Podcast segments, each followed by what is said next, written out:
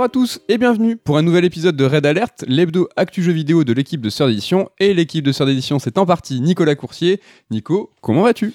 Salut Mehdi El Kanafi, je vais bien. Et toi, ça va? Ça, oui, bah oui, ça va très bien. En pleine forme? En pleine forme. Euh, bah, J'avais pas envie d'en parler, mais du coup, comme je sais pas quoi dire, ben je- j'en parle. On vient de se taper une demi-heure de réglage, c'est trop la galère. Mais bon, j'espère que le son est pas mal. Normalement, le son est pas mal, et on espère qu'on va, que vous allez kiffer parce que au sommaire de cette émission, un petit peu spéciale, euh, un peu à l'image de celle qu'on avait réalisée à l'occasion de la sortie de Resident Evil 8, dans laquelle nous étions revenus sur toute la saga de Capcom. Euh, nous avions fait une sorte de grande rétrospective. hein. Le format, il vous avait euh, beaucoup plu. Du coup, à la veille, pour nous, mais au lendemain, pour vous, de la sortie de Zelda Skyward Sword sur Switch, on va vous proposer une émission spéciale, une édition un petit peu spéciale Zelda. Euh, donc, comme je viens de le dire, hein, c'est un peu particulier, donc pas de retour sûr, bien que je crois qu'il y a un petit truc, euh, peut-être un petit retour sûr à faire. Retour sur nous, j'ai envie de dire. regardons dans le rétro, euh, regardons notre nombril une seconde. Skyward Sword, c'est fête ses 10 ans, donc la ressortie sur Switch arrive après 10 ans, et pour nous, bah, ça correspond à aussi 10e anniversaire de notre livre Zelda. Qui s'appelle. on, se- on se souvient du nom s'appelle euh, Chronique. Ah, d'une tu- saga légendaire. tu réfléchis. Euh, ouais, donc 10 ans, euh, bah écoute, euh, il a un peu vieilli, on s'en est rendu compte en le feuilletant à l'occasion de se préparer l'émission. Mais euh, voilà, bah écoute, c'est un âge vénérable pour un livre. C'est pas notre premier bouquin, c'est le troisième, hein, donc euh, euh, Console Syndrome était un peu plus vieux que, que ce livre. je, je sais plus combien d'éditions et de. Je sais plus. De Ah, rééditions. de- euh, peut-être à 10 là, non? 10 rééditions. avec en comptant les versions étrangères en russe et en ouais, polonais. plus. Donc voilà, ça fait toujours un petit pincement au cœur. euh, mais là, c'est l'heure de parler de Zelda de toute la série. On va donc revenir sur chaque épisode canonique et vous livrer pour chaque jeu, chacun à notre tour, hein, une anecdote, une analyse, une info Bonne perso. idée. Super idée. Il y aura un petit peu de tout. On espère que ça va vous plaire. Nico, est-ce que tu es chaud? Je te propose de commencer par euh, Zelda 1. Ah, c'est une, euh, c'est audacieux. Bah, je, je me suis dit, soyons fous. hein. Alors, Zelda 1, bah écoute, pour moi, ce qui me marque et ce que je retiens, Je sais pas. ce que je retiens de cet épisode, en fait, c'est que bah, dès leur premier essai, euh, dès le, le chapitre inaugural, on retrouve toutes les bases de la série Zelda telles qu'elles vont être euh, utilisées dans chaque épisode. Mhm. Pour moi, quand j'y jouais, euh, j'étais tout petit à l'époque, hein, mais le premier choc qui m'a marqué, c'est la liberté, donc liberté de déplacement, on pouvait aller et venir où on voulait. Et euh, ce monde un petit peu sans cloison, d'une manière étrange, j'y jouais toujours en suivant le même parcours, parce que euh, je sais pas pourquoi, et j'allais jamais très loin, parce que j'y jouais, je l'avais pas moi, hein, j'y jouais chez ma tante. T'étais pas trop monde ouvert, quoi, dans ton, ta façon de jouer. Ouais, j'avais déjà le côté un peu rigide, tu vois, non, je suis sûr que c'est par là, donc euh, je- je- le premier donjon, j'ai dû le refaire une centaine de fois, et puis euh, je sais pas si j'allais beaucoup plus loin, en fait. Donc j'y rejouais toujours et constamment, et j'avançais finalement pas très très loin. Et au-delà de ça, donc bah, dès cet épisode, hein, on a l'univers qui est quand même bien établi. On a Link, le héros, Zelda, la princesse en détresse, et Ganon, le méchant de service, avec évidemment la Triforce qui vient un petit peu relier tout ça et apporter cette euh, notion un peu mythique euh, à l'aventure. Et donc bah, le monde aussi, la forêt, euh, les cascades, les fées. Donc euh, dès le début, hein, c'est vrai que c'est quand même assez intéressant de voir qu'ils avaient les idées claires et que ça a été une base hyper solide. Les fondations étaient là, ouais. Ouais, et même au niveau gameplay et donc au niveau de la progression, on a toujours l'alternance entre la map euh, extérieure, un petit peu les donjons en intérieur, avec à chaque fois des énigmes qui sont liées avec euh, aux objets que tu vas récupérer, et donc ta progression qui est un petit peu euh, conditionnée à ton inventaire, un peu comme un Metroidvania, on dirait aujourd'hui, hein, même Mhm, si c'est plus pour des mouvements que sur des objets. Donc bah, là aussi, on retrouve le gameplay euh, dès le départ qui sera euh, décliné dans chaque épisode pendant euh, des années et des années. Donc dès l'épisode 1, euh, il y avait euh, les fondations étaient là, ils sont ils ont trouvé dès le début en fait la bonne formule. C'est ça qui est intéressant de voir que euh, toute l'inspiration était déjà là quoi. Un bon maçon te dira ce qui compte, c'est des fondations solides. Et j'ai envie de dire que c'est exactement euh, la doctrine adoptée par Nintendo. Pour ma part, on va parler de l'univers et de ce qu'aurait pu être euh, en premier temps euh, cet univers. Tu en as parlé, tu as dit que les fondations étaient là en partie sur la mythologie, mais ça n'a pas été toujours le cas. hein. En fait, à la base, les fragments de la Triforce, ben, ça représentait des puces électroniques. L'aventure, elle devait se dérouler dans le passé, mais aussi dans le futur. Et comme le héros était- devait en fait faire le lien entre le passé et le futur, entre deux époques, ben, ils l'ont appelé Link, parce que Link, ça veut dire euh, lien en anglais. Donc euh, très très pragmatique, hein, mais comme quoi la Triforce, euh, les forêts et tout, ben non, hein, c'était des puces électroniques, hein, c'était un petit peu chelou. L'idée, elle a été abandonnée parce que, en fait, le monde futuriste qu'aurait demandé la création de l'univers science-fiction, ça demandait un petit peu trop de ressources pour la, pour NES, et en fait, c'était pas jouable. Bien que, en fait, on pourrait se demander si ça l'était pas, parce que. Pour la petite histoire, donc Takahashi Tezuka, qui était le bras droit de Miyamoto, co-directeur quand même des premiers Zelda et Mario, hein, donc c'était pas c'était pas Joe le Nobod. En fait, quand il a terminé la création des donjons, il s'est rendu compte qu'il avait utilisé que 50% de la mémoire disponible. Et donc euh, Miyamoto, un petit malin qu'il est, et on le verra, c'est souvent euh, le regard euh, ajusté. hein, euh, il a eu l'idée en fait de publier la seconde quête. Et donc pour rappel, la seconde quête, en fait, c'est le même jeu avec une carte qui diffère et des donjons qui sont plus durs. Et pour la débloquer, en fait, il faut terminer une première fois l'aventure ou donner le nom de son personnage de Zelda. Donc le centre de l'univers, contrairement à son titre, c'est Link. On vient de voir pourquoi il s'appelle Link, hein, donc le lien entre le futur euh, et le passé. Maintenant, on va, s'intéresser à son apparence, hein, on va continuer à parler un petit peu de l'univers. Et en fait, c'est Tezuka, hein, le, même euh, qui a fait les donjons, qui a dessiné Link. Et en fait, sur NES, il avait droit qu'à trois couleurs. Et euh, Miyamoto, Miyamoto, Miyamoto, il voulait un personnage qui était très reconnaissable et en fait qu'on qu'on pouvait bien distinguer, euh, le distinguer. Donc ils ont décidé de lui donner des armes, tu sais, disproportionnées, complètement énormes. Et donc, euh, pour que le héros il soit quand même bien visible malgré les armes qui sont grandes, en fait, ils lui ont fait un chapeau et des grandes oreilles, des attributs qui, lui ont, qui leur ont tout de suite fait penser euh, aux elfes. Et qui dit elfe dans les années 80 dit Peter Pan. Et comme Miyamoto il kiffe Disney, ils se sont dit tout connement, bah, allez, on y va à fond dans l'inspiration Peter Pan. Bingo. C'est donc pour ça en fait que Link par exemple il a une tenue verte, c'est pas pour une autre raison. Et euh, ça les arrangeait pas mal parce que rappelez-vous, hein, ils avaient droit qu'à trois couleurs et coup de bol hein, dans Zelda 1, des forêts euh, et du vert, bah, il y en a partout. donc du coup ça les a grave arrangés. Donc euh, petite anecdote aussi, comme on sait que Peter Pan est une inspiration officielle, on imagine hein, que la référence elle est restée longtemps dans la saga. Du coup forcément on pense au, au Kokiri, plus tard dans Ocarina of Time, un peuple constitué d'enfants habillés en vert qui ne grandissent pas. Bah ouais, ça ressemble, ça ressemble fortement aux enfants perdus de Peter Pan. Donc voilà pour ce qui était, ce qui aurait dû être l'univers avec des puces électroniques et pourquoi finalement ça a basculé côté Heroic Fantasy. Donc, Mais euh, on voit que c'est euh, le leitmotiv de Nintendo et qui va guider un peu toute cette rétro Zelda, c'est qu'ils pensent d'abord les jeux en termes de gameplay, en termes de, de- de contraintes techniques, et après ils développent euh, l'univers, l'entourage. Enfin, c'est vrai que Zelda, on est, c'est une saga mythique pour beaucoup et l'univers il joue énormément, mais on voit que ça tient pas grand chose, que c'était pas comme dans le dev de jeu aujourd'hui un souhait, une volonté artistique d'aller dans cette direction-là, c'était plus euh, bah, parce que c'était le plus simple, le plus pratique et euh, Nintendo, c'est souvent très pragmatique, que ce soit sur Zelda ou sur les autres séries, c'est le gameplay avant tout et on va broder autour.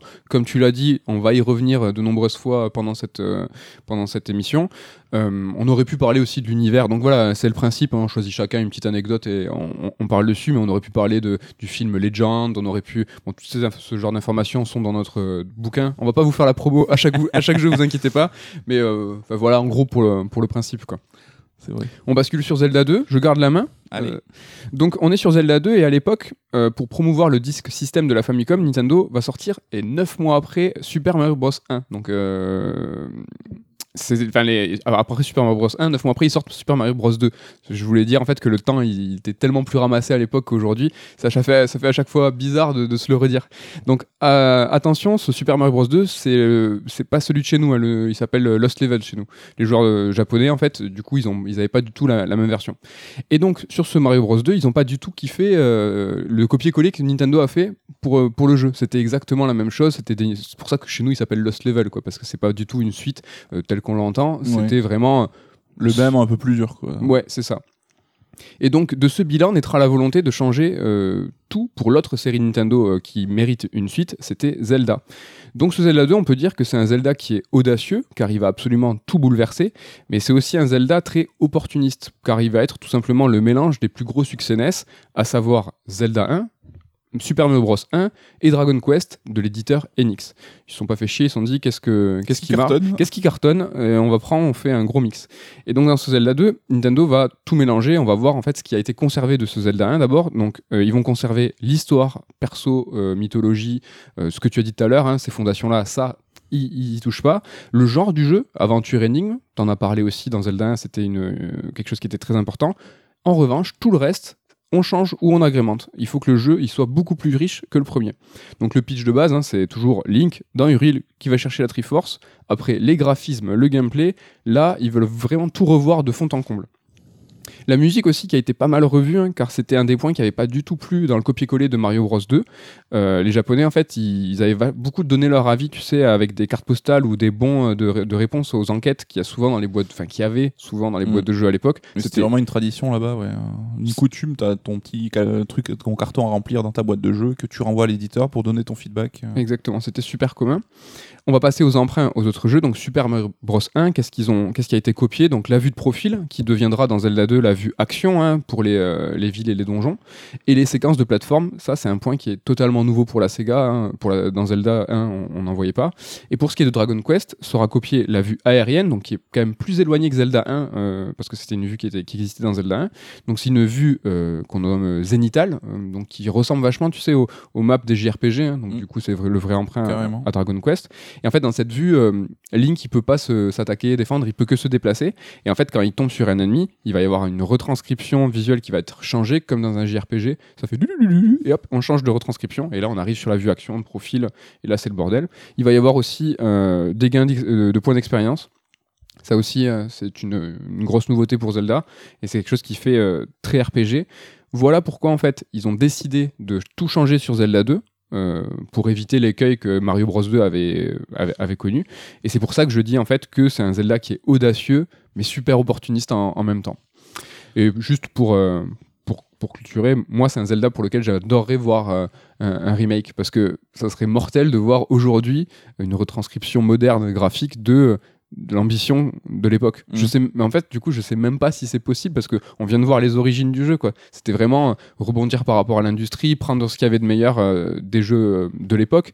Ça aurait pas trop de sens de le faire aujourd'hui. C'est pour ça que je trouvais ça presque intéressant. Ouais, et puis je pense que c'est pas gagné parce qu'on sait que Miyamoto a avoué que c'était peut-être euh, le jeu qu'il avait développé qu'il apprécie le moins avec le recul. Euh, sans dire qu'il était mauvais ou quoi, euh, il dit qu'il a quand même des regrets sur ce jeu-là en particulier.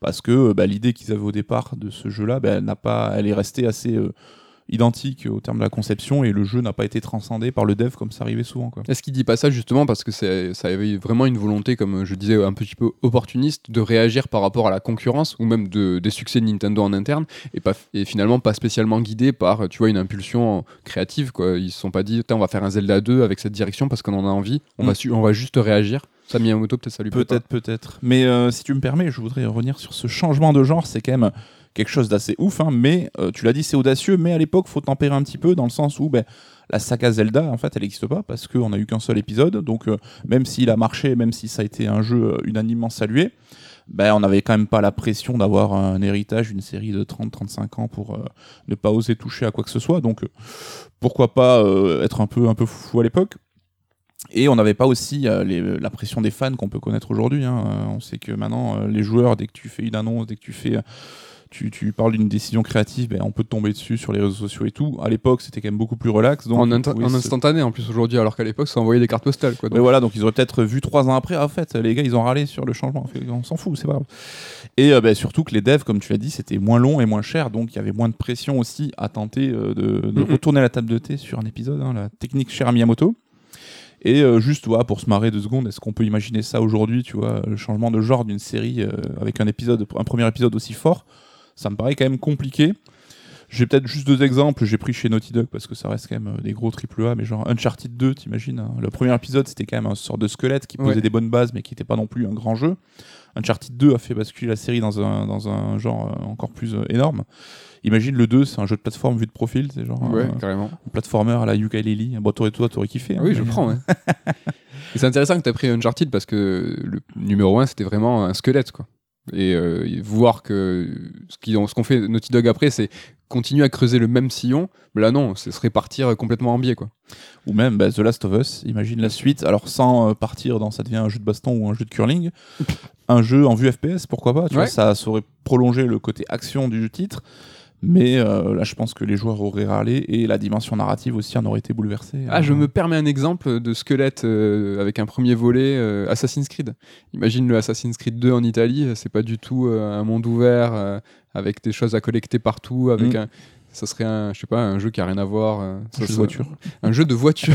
Voilà, là, les mecs auraient drifté complètement. Non, ce que tu veux dire, en fait, c'est qu'aujourd'hui, euh, c'est difficile d'imaginer ça en termes euh, d'enjeux industriels, euh, de ressources, euh, d'employés, tout ça, Mm. et de d'enjeux financiers, quoi. C'est que Chaque premier épisode d'une série s'est construit quand même comme une fondation pour une franchise à venir. Tu penses pas à un seul épisode après l'autre. Enfin, donc, si tu construis une base, un univers et un gameplay, tu sais que tu vas le décliner si ça fonctionne et si ça plaît sur plusieurs épisodes.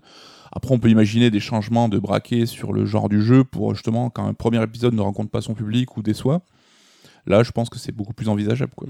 Il y a une formule qui est assez connue euh, sur le développement de jeux actuels, en fait, euh, concernant les suites. Euh, quand il y a une suite, on dit souvent qu'il y a un tiers de recy- quand on fait un jeu, quand on fait un numéro 2, il y a un tiers de recyclage, un tiers d'amélioration et un tiers de nouveauté.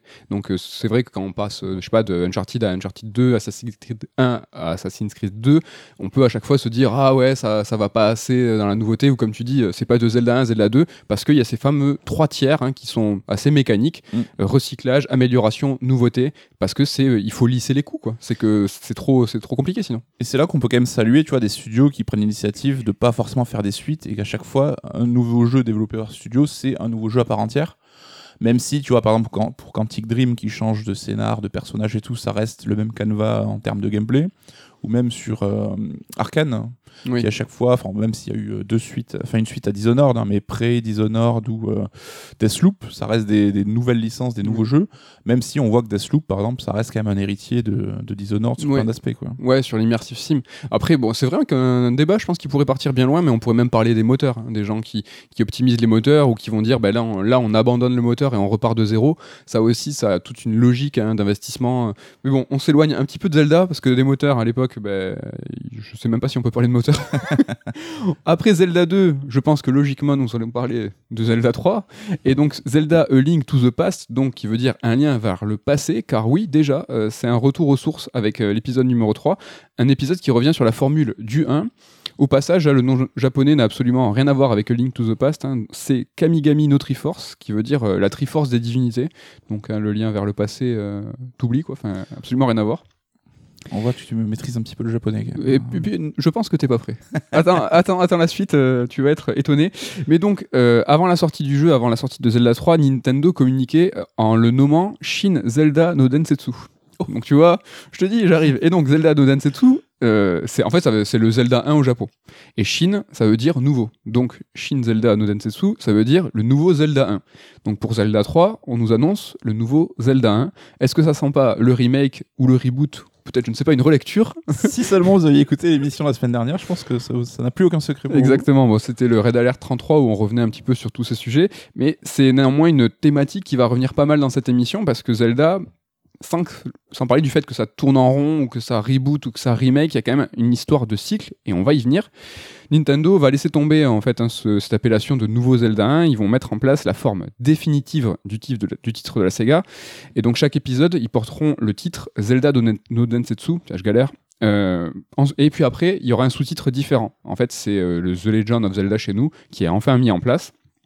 Et donc, à partir de Zelda 3, la forme euh, de légende euh, va prendre place, tu vois, ça se répète, mais sous des formes différentes. Chaque Zelda, en fait, c'est une relecture. Chaque Zelda, c'est une nouvelle interprétation de la légende. Et juste euh, pour parler du terme en lui-même, légende, en fait, c'est un récit qui doit être lu, en fait. Et en fait, ce- ce récit va évoluer au fil des années et à mesure qu'on le raconte. Et ben Zelda, c'est un petit peu ça. C'est la même légende en fait qui va connaître des variations au fur et à mesure qu'on la raconte. Et on peut voir chaque Zelda comme une nouvelle itération. Quoi. Ouais, bah c'est là où comme on- enfin, les conteurs du Moyen Âge qui chacun s'appropriaient une histoire donnée pour bah, modifier des petits détails, changer la fin, et au fur et à mesure, bah, tu construis plusieurs histoires différentes à partir d'une même source. Et euh, ouais, exactement, c'est ça la légende de Zelda, c'est chaque épisode qui raconte un petit peu la même chose, mais euh, avec la techno du moment, avec les idées du moment. ouais. C'est ça. Et un Zelda 3 qui, dès le troisième épisode et la, la, la fracture, la rupture de Zelda 2, remake le premier ou en tout cas revient sur les fondations du premier. Tout à fait. Et euh, C'est pas, faux. Eh, c'est pas faux ce que tu racontes. Euh, moi, pour parler Zelda 3, je vais, je vais revenir sur quelque chose qui m'a le plus marqué. hein. c'est vraiment que c'est ce côté jeu réactif. Alors, qu'est-ce que j'entends par là? C'est un jeu qui a énormément de feedback visuel et sonore pour venir un peu appuyer nos actions. On sait, on connaît tous hein, quand on a Link, on essaie de soulever par exemple une grosse pierre qui est trop lourde pour lui. On voit que le perso il va avoir des petites gouttes de sueur autour avec euh, une tête où tu vois vraiment qui, qui c'est compliqué pour lui. T'as aussi bah, quand les, t'as les bottes et que tu peux courir et que tu te manges un mur, t'as tout l'écran qui va un petit peu vibrer. Et même, tu sais, il, il piétinait, il, euh, il faisait un petit burn. Ouais. Il piétinait au début. Et je crois qu'il n'y avait pas du, du screen shake. Enfin, je sais plus, mais il y avait vraiment un petit truc quand il, quand il, s'apprêtait à courir. Exactement. Et euh, bah, ces actions-là, en fait, c'est dans la science du détail un petit peu qu'on voit que bah, la Super Nintendo, la puissance de, la Super Nintendo permet à- aux développeurs de d'aller plus profondément dans le détail, de rajouter ce genre de petits gimmicks. Et euh, ça permettait d'avoir bah, ce qu'on peut appeler carrément un blockbuster du jeu vidéo à l'époque. hein. C'est vrai qu'aujourd'hui on le regarde avec euh, la tendresse de la nostalgie, mais euh, à l'époque c'était l'équivalent du gros AAA qu'on pourrait avoir aujourd'hui. C'était le gros jeu qui tâche. C'est clair, c'est clair. Et euh, bah, tout ce côté-là, science du détail et tout, bah, on le retrouvera dans d'autres jeux Nintendo évidemment et dans les prochains Zelda. Mais ça a permis quelques actions un peu anodines, mais qui vont devenir emblématiques, ce qui montre bien que justement ces petits feedbacks, bah, ils font plaisir aux joueurs. Couper l'herbe, par exemple, faire la tondeuse à gazon dans Zelda, dans- on l'a tous fait avec notre Link, hein, euh, Et ça fait très plaisir. et ça fait très plaisir, alors que c'est un détail un peu nul, tu vois, et Ouais, ça n'a ouais. pas vraiment de conséquences en termes de jeu. Ou même euh, embêter les poules, tu vois, euh, aller faire chier les poules dans leur enclos pour se faire euh, taper en retour euh, par le gang des poules euh, réunies. Bah, c'est des trucs qui vont marquer, qui vont rester, et euh, je trouve ça cool parce que c'est des trucs auxquels les joueurs vont s'attacher alors que ça n'a aucune conséquence dans le jeu en fait. Mm. Et c'est uniquement dû à cette science du détail, aux petits gimmicks des persos, aux petits sprites qui s'animent. Ça donnait du caractère au jeu. Exact. Et c'est, je trouve ça beau. Ouais, carrément. Et c'est marrant, moi je trouve ça rigolo de voir à quel point le, le- le- le vocabulaire et le langage pour analyser le jeu vidéo évoluent parce que je- tu, tu l'as dit, tu as parlé de feedback, t'as parlé, on parle de screen shake, on parle de tout ça. À l'époque, je crois que ça n'existait pas. Et en fait, on parlait, je pense, d'ani- d'animation, on disait Ouais, de, ouais. de- de science du détail, où euh, ah, le jeu il est trop bien animé, petites animations rigolotes. Comme quoi, euh, aux petits oignons. aux petits, aux petits oignons. Non, mais comme quoi, tu vois, en 25-30 ans, euh, ça, ça- ça évolue aussi, quoi. Tout à fait. Non, mais Zelda 3, euh, sacré monument, et je crois que le prochain jeu l'est aussi, bien qu'il soit sur Game Boy, c'est Link's Awakening, et c'est toi qui vas nous en parler en premier. Ouais, alors c'est un jeu, on en a parlé énormément, euh, on a écrit énormément dessus, donc, mais c'est quand même un jeu marquant. Et pourquoi il m'a marqué, moi, quand j'y jouais du haut de mes 10 ans à l'époque? Parce qu'on avait droit à un scénario et un contexte qui changeait un peu de la, de justement de, de la, for- la formule établie jusqu'à maintenant. Et euh, je tiens à militer quand même pour rappeler que le scénario et le contexte dans Zelda, ben, ça compte, contrairement à ce qu'on peut entendre, ce qu'on peut dire, et même Nintendo, ce qu'ils peuvent dire, hein, parce que Je le dirai tout à l'heure, mais t'inquiète. donc on avait cet épisode Game Boy hein, qui prenait place sur une île. Euh, avait- Cocolin l'île de Cocolin. Il n'y avait point de Zelda à l'horizon, mais une jeune fille nommée Marine. Et on avait ben voilà, cette île euh, surmontée d'un œuf géant. Il fallait euh, venir aider le poisson rêve, hein, qui est un petit peu la divinité locale. Et ben, tout ça crée une ambiance un peu différente, un peu euh, rafraîchissante. hein. Évidemment, le contexte estival d'une île, euh, on démarre sur la plage, hein, l'aventure. Et euh, une ambiance surtout onirique hein, qui m'a vraiment marqué. Et malgré tout, tu vois, j'étais un gamin, j'avais 10 piges, mais Mm. malgré tout, tu ressens quand même, sans intellectualiser forcément le, le truc à l'époque, mais tu ressens qu'il y a quand même cette ambiance un peu différente. On sait que le jeu, il se faisait remarquer aussi avec plein de clins d'œil à d'autres titres Nintendo. Il y avait une peluche Yoshi, il y avait un Kirby qui traînait, donc euh, Ah oui, il y avait plein de trucs. hein. voilà. Et c'est pour dire que ben, Miyamoto, c'est pas forcément un mec qui aime mettre l'accent sur le scénario. On sait que les scènes cinématiques, lui, ça, ça l'emmerde à chaque fois. Il trouve ça trop long. Ce qui compte, c'est le jeu et le gameplay. Mais Link's Awakening, il n'avait pas compté sur euh, la présence de Yoshiaki Koizumi, hein, qui est le petit, euh, le petit dev à l'époque, hein, qui a insisté pour pousser un petit peu la scénarisation dans le jeu. euh. Et c'est quelqu'un c'est, euh, qui est monté vraiment Oh les oui. grades chez Nintendo. Aujourd'hui, c'est vraiment l'un des pontes, hein, celui qu'on voit euh, Dans les Nintendo dans Direct. Nintendo Direct, qui est vraiment l'un des- l'une des trois teintes pensantes de, de- de Nintendo.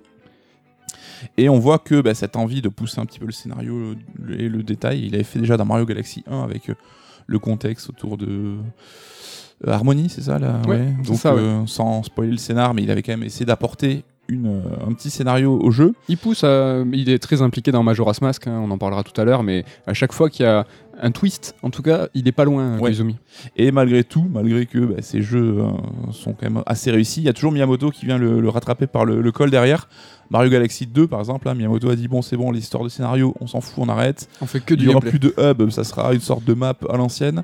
Donc ils ont toujours été un peu en friction les deux là-dessus, même si évidemment ils se respectent énormément. Et, et Koizumi, c'est certainement l'un des plus un des élèves de Miyamoto les plus euh, Carrément. les plus resplendissants, quoi. Mais voilà, c'est toujours. Enfin, moi, je sais que je suis plus team Koizumi là-dessus, euh, à plein de niveaux, quoi. Koizumi et Aonuma, les deux. euh, Moi, je suis même plus que, plus que Miyamoto, même. hein, Je suis d'accord avec toi. Lui, il, est, euh, il a cette vision, euh, tu vois, omnisciente, euh, qui fait même peur, hein, et qui va toujours pousser ses devs vers le gameplay, vers sa vision à lui. Ça lui jouera parfois des tours, et c'est intéressant de voir que ses bras droits, euh, ses disciples, ont essayé de le de l'extraire un petit peu de ça. Et les jeux, en fait, nous qui nous ont touchés, euh, Awakening, Majora's Mask, sont ces Zelda qui sont, euh, qui sont portés euh, par, ces, euh, par ces autres, en fait. euh, Bah, le twist, hein, comme tu l'as dit, le petit twist qui Ouais. fait que. Carrément. Bon, à mon tour de vous parler de Link's Awakening, et je suis désolé parce que c'est la première entourloupe hein, de l'émission, car je vais vous parler du remake sur Switch. Ah là en là fait. là. Mais bon, je suis quand même dans, dans le sujet. Et donc, on va se demander si Link's Awakening, en fait, n'est pas un jeu qui a vieilli, euh, tout simplement, car. Bon, aujourd'hui encore, les mécaniques, elles sont toujours aussi efficaces. hein. Les, donjons, ils sont super. Mais je me demande si, au global, l'expérience, elle, elle fait pas un petit peu, tu vois, un peu daté. Euh, le gameplay, est-ce qu'il fait pas un peu daté? Et malgré la refonte graphique, euh, qu'on l'aime ou pas, tu vois, perso, moi je trouve que le charme du jeu est bien présent. Je trouve quand même que manette en main, on sent ou on sait, tu vois, que le jeu, bah, il a presque 30 ans d'âge. Mm. Bon, petit coup de vieux là, direct déjà, parce que tu, tu l'as dit, hein, nous on y a joué à la sortie. Dans tes dents, merci d'être venu. du coup, en fait, je me demande plus globalement si c'est pas le médium du jeu vidéo. Il c'est pas est-ce que c'est pas l'un des rares à- en fait pour lequel il est important de juger un jeu au moment de sa sortie? Alors ça pourrait sans aucun souci hein, faire l'objet d'une chronique entière, mais prenons la problématique hein, par l'unique prisme de Link's Awakening. Euh, en fait, on va se demander quelle est la pertinence de juger ce jeu en 2021 ou euh, du moins en 2019 euh, quand le remake du jeu est sorti. Je trouve que c'est pas une question évidente. Parce qu'en fait, le médium jeu vidéo, il est super jeune, tu vois, et son évolution, elle est très rapide dans les tendances de gameplay, ce qui est vraiment, je peux dire, le plus important. Et en fait, ça ancre les jeux qui sortent fortement dans leur époque. Euh, et prenons une, compa- une comparaison avec le cinéma, et ça fait longtemps que j'ai pas fait de comparaison avec le cinéma, C'est vrai. je pense. Ça nous manquait. Ça nous- bah, j'espère. Euh, tu vois, le cinéma, le, ci- le cinéma, le cinéma, il évolue beaucoup euh, techniquement. Mais le langage cinématographique, la réalisation, le montage, bah, eux, ils évoluent moins vite. Et donc, un chef-d'œuvre datant de plus de 50 ans, aujourd'hui, hein, par exemple, restera un chef-d'œuvre aujourd'hui. Ce qui est quand même, je trouve, moins le cas avec un jeu vidéo. Et pour faire un bon comparo avec le cinéma, je trouve, il faudrait comparer les jeux euh, avec les, enfin, les jeux d'aujourd'hui avec les premiers films. Genre, prenons un, exemple qui est assez connu, euh, l'arrivée d'un train en gare de la Ciotat. Donc, euh, c'est un film culte, hein, c'était une baffe technique à l'époque, qui était réalisé par l'un des frères Lumière. Mais bon, c'est un film qui faisait 50 secondes. Euh, ça reste dans le livre d'histoire, mais rapidement, on a fait mieux, tu vois. Bah, c'est un peu comme Zelda 1, tu vois. Un- ça a été euh, dans les livres d'histoire, ça reste dans les livres d'histoire, c'est quelque chose de culte. Tu, l'as parlé, tu en as parlé tout à l'heure, ça reste des fondations. Mais Zelda 1, tu vois, on a rapidement, euh, on l'a dépassé. Euh, la saga a rapidement évolué. Et du coup, euh, le jeu, il a rapidement vieilli aussi. Si tu veux jouer à du Zelda, effectivement, vaut mieux jouer au dernier épisode en date que le premier, même s'il garde son charme et des qualités. Quoi. Exactement. Link's Awakening, tu vois, c'était aussi une prouesse technique à l'époque. C'était quand même reproduire l'ambition de Zelda 3 sur Game Boy. Mais aujourd'hui, cet argument, il a quel poids, tu vois? Il en a pas, il en a pas beaucoup. Juger a, posteriori un jeu, c'est aussi de pas voir le, si le titre il était précurseur, s'il prenait à contre-pied le reste de l'industrie. Ça, c'est compliqué de le voir euh, après coup. Dire aujourd'hui, en genre à, Link- à Link's Awakening, euh, tu vois, même au remake sur Switch, hein, dire euh, ouais, c'est pas mal, mais c'est pas ouf, c'est pas forcément, tu vois, juste pour le jeu, parce que on se rappelle pas de ce qu'il était à l'époque. Alors je pense que vraiment qu'on pourrait en parler des heures, et franchement, si le sujet vous intéresse, dites-le nous, on pourrait se pencher sur la question, mais c'est ça l'idée. hein. Est-ce qu'aujourd'hui, c'est, est-ce que c'est pas compliqué, en tout cas dans le jeu vidéo, est-ce que c'est pas compliqué de juger euh, des jeux qui sont sortis, même il y a, même il y a quelques années, même il y a 5 ans, même il y a 10 ans, tu vois? Et c'est ça la difficulté, t'en parlais, le rapport au cinéma est complètement différent, mais de redécouvrir les classiques du jeu vidéo que t'aurais pu louper parce qu'on en a tous loupé plein, bah c'est compliqué parce que tu peux avoir clairement euh, le gap technique, euh, la- des choses qui peuvent te paraître aujourd'hui archaïques, bah, font que tu n'apprécieras pas à leur juste valeur ces classiques-là, et c'est dommage parce que t'as pas moyen de le rattraper dans l'expérience de l'époque, contrairement, Ouais. tu l'as dit au cinéma, tu peux trop faire, euh, je sais pas, Citizen Kane ou euh, du Hitchcock ou j'en sais rien, bah ça sera, ça passera Ouais. comme au premier jour. Au moins, quoi. tu vois, parce que si on considère hein, grosso, grosso modo hein, que le, le cinéma a plus d'un, a plus d'un siècle, euh, si tu prends la seconde partie du- de l'histoire du cinéma, ça, ça fait un tout. Et les films qui ont 50 ans, je pense, sont regardables aujourd'hui et sont considérés comme cultes. En revanche, comme je disais tout à l'heure, si tu prends la première partie du cinéma, quand il y, a une- il y avait une vraie évolution technique, certes, mais il y avait surtout une vraie évolution des tendances du langage cinématographique. Le montage et la réalisation ont vraiment beaucoup évolué. Mm. Ce qui est en fait le cas aujourd'hui. Finalement, on s'en fout de la technique. Aujourd'hui, il y a des tendances de gameplay fortes qui font que, par exemple, un jeu en monde ouvert d'il y a 10 ans, tu le prends aujourd'hui, bah, la tendance du monde ouvert, c'est plus la même. Et un jeu d'il y a 10 ans, putain, il fait ultra daté, quoi. Et euh, Link's Awakening, c'est vrai qu'il avait euh, une ambition technique folle, mais il portait aussi en lui, euh, tu vois, des tendances de gameplay. Et qui aujourd'hui, avec le remake, bah, je, sais, je crois que c'est un petit peu ton cas, tu m'en parlais, c'est que il est culte pour nous, mais quand on a joué au remake, hors le- l'aspect graphique, hein. mais ouais, c'est raide, quoi. Euh, Ouais, ouais, je l'ai refait avec plaisir sur Switch, mais euh, j'étais pas, j'ai pas retrouvé euh, l'émerveillement que j'avais eu à l'époque, et c'est vrai que je l'ai un peu regretté. Hein, c'est, j'aurais presque préféré garder ces souvenirs-là un peu plus lointains, et j'ai pu voir des limites du jeu que je n'avais pas ressenti à l'époque, et c'est là où euh, c'est un peu dommage, quoi.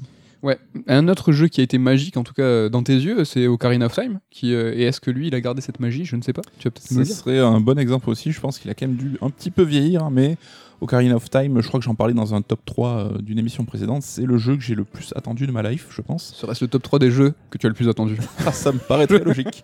Parce que voilà, le jeu maintes, maintes, et maintes fois retardé, on le sait. hein, sur Nintendo 64, déjà, il n'y avait pas forcément une sortie euh, tous les mois. C'était, on attendait un petit peu le prochain jeu comme le Messi.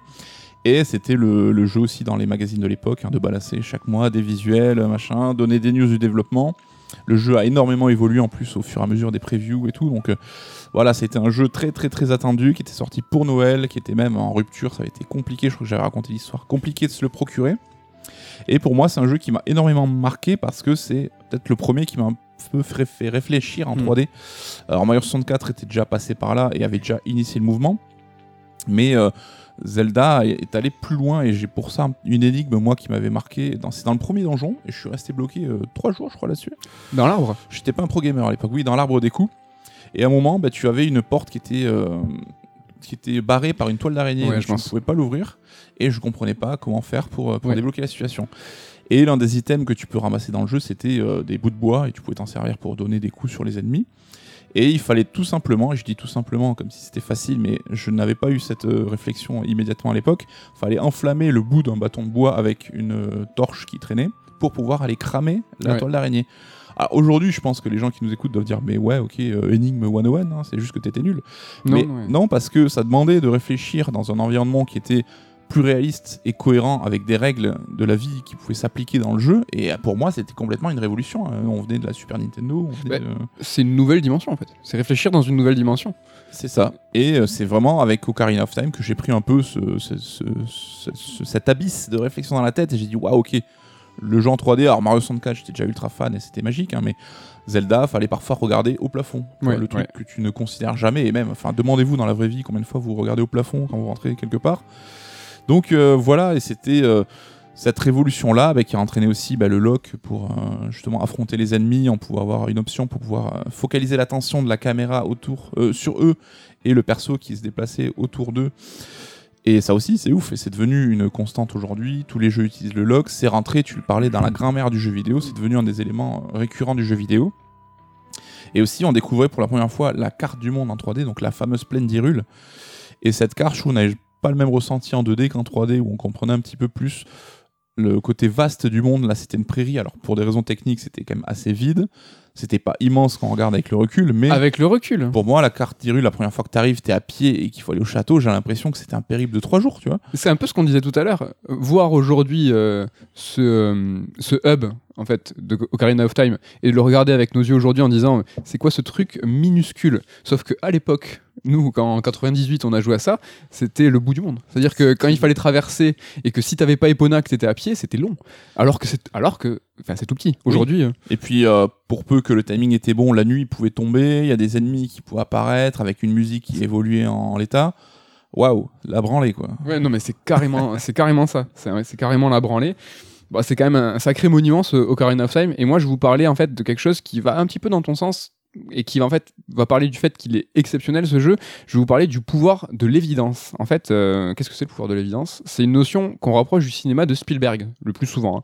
En gros, Spielberg, sa mise en scène, elle est si bien exécutée, elle est si parfaite que ça nous semble en fait naturel.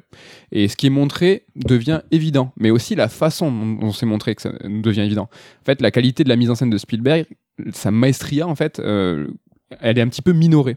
Et en fait, ça nous semble super facile, ça nous semble super évident. Bah, c'est ça le pouvoir de l'évidence, c'est que c'est tellement mortel et tellement bien fait que tu te dis. On voit même pas le génie en Ouais. fait, tellement que euh, on accepte le, le truc euh, d'emblée quoi. Mais c'est limpide, c'est le truc, euh, le, me- le message nous arrive dans la gueule, la mise en scène nous arrive dans la gueule de façon parfaite.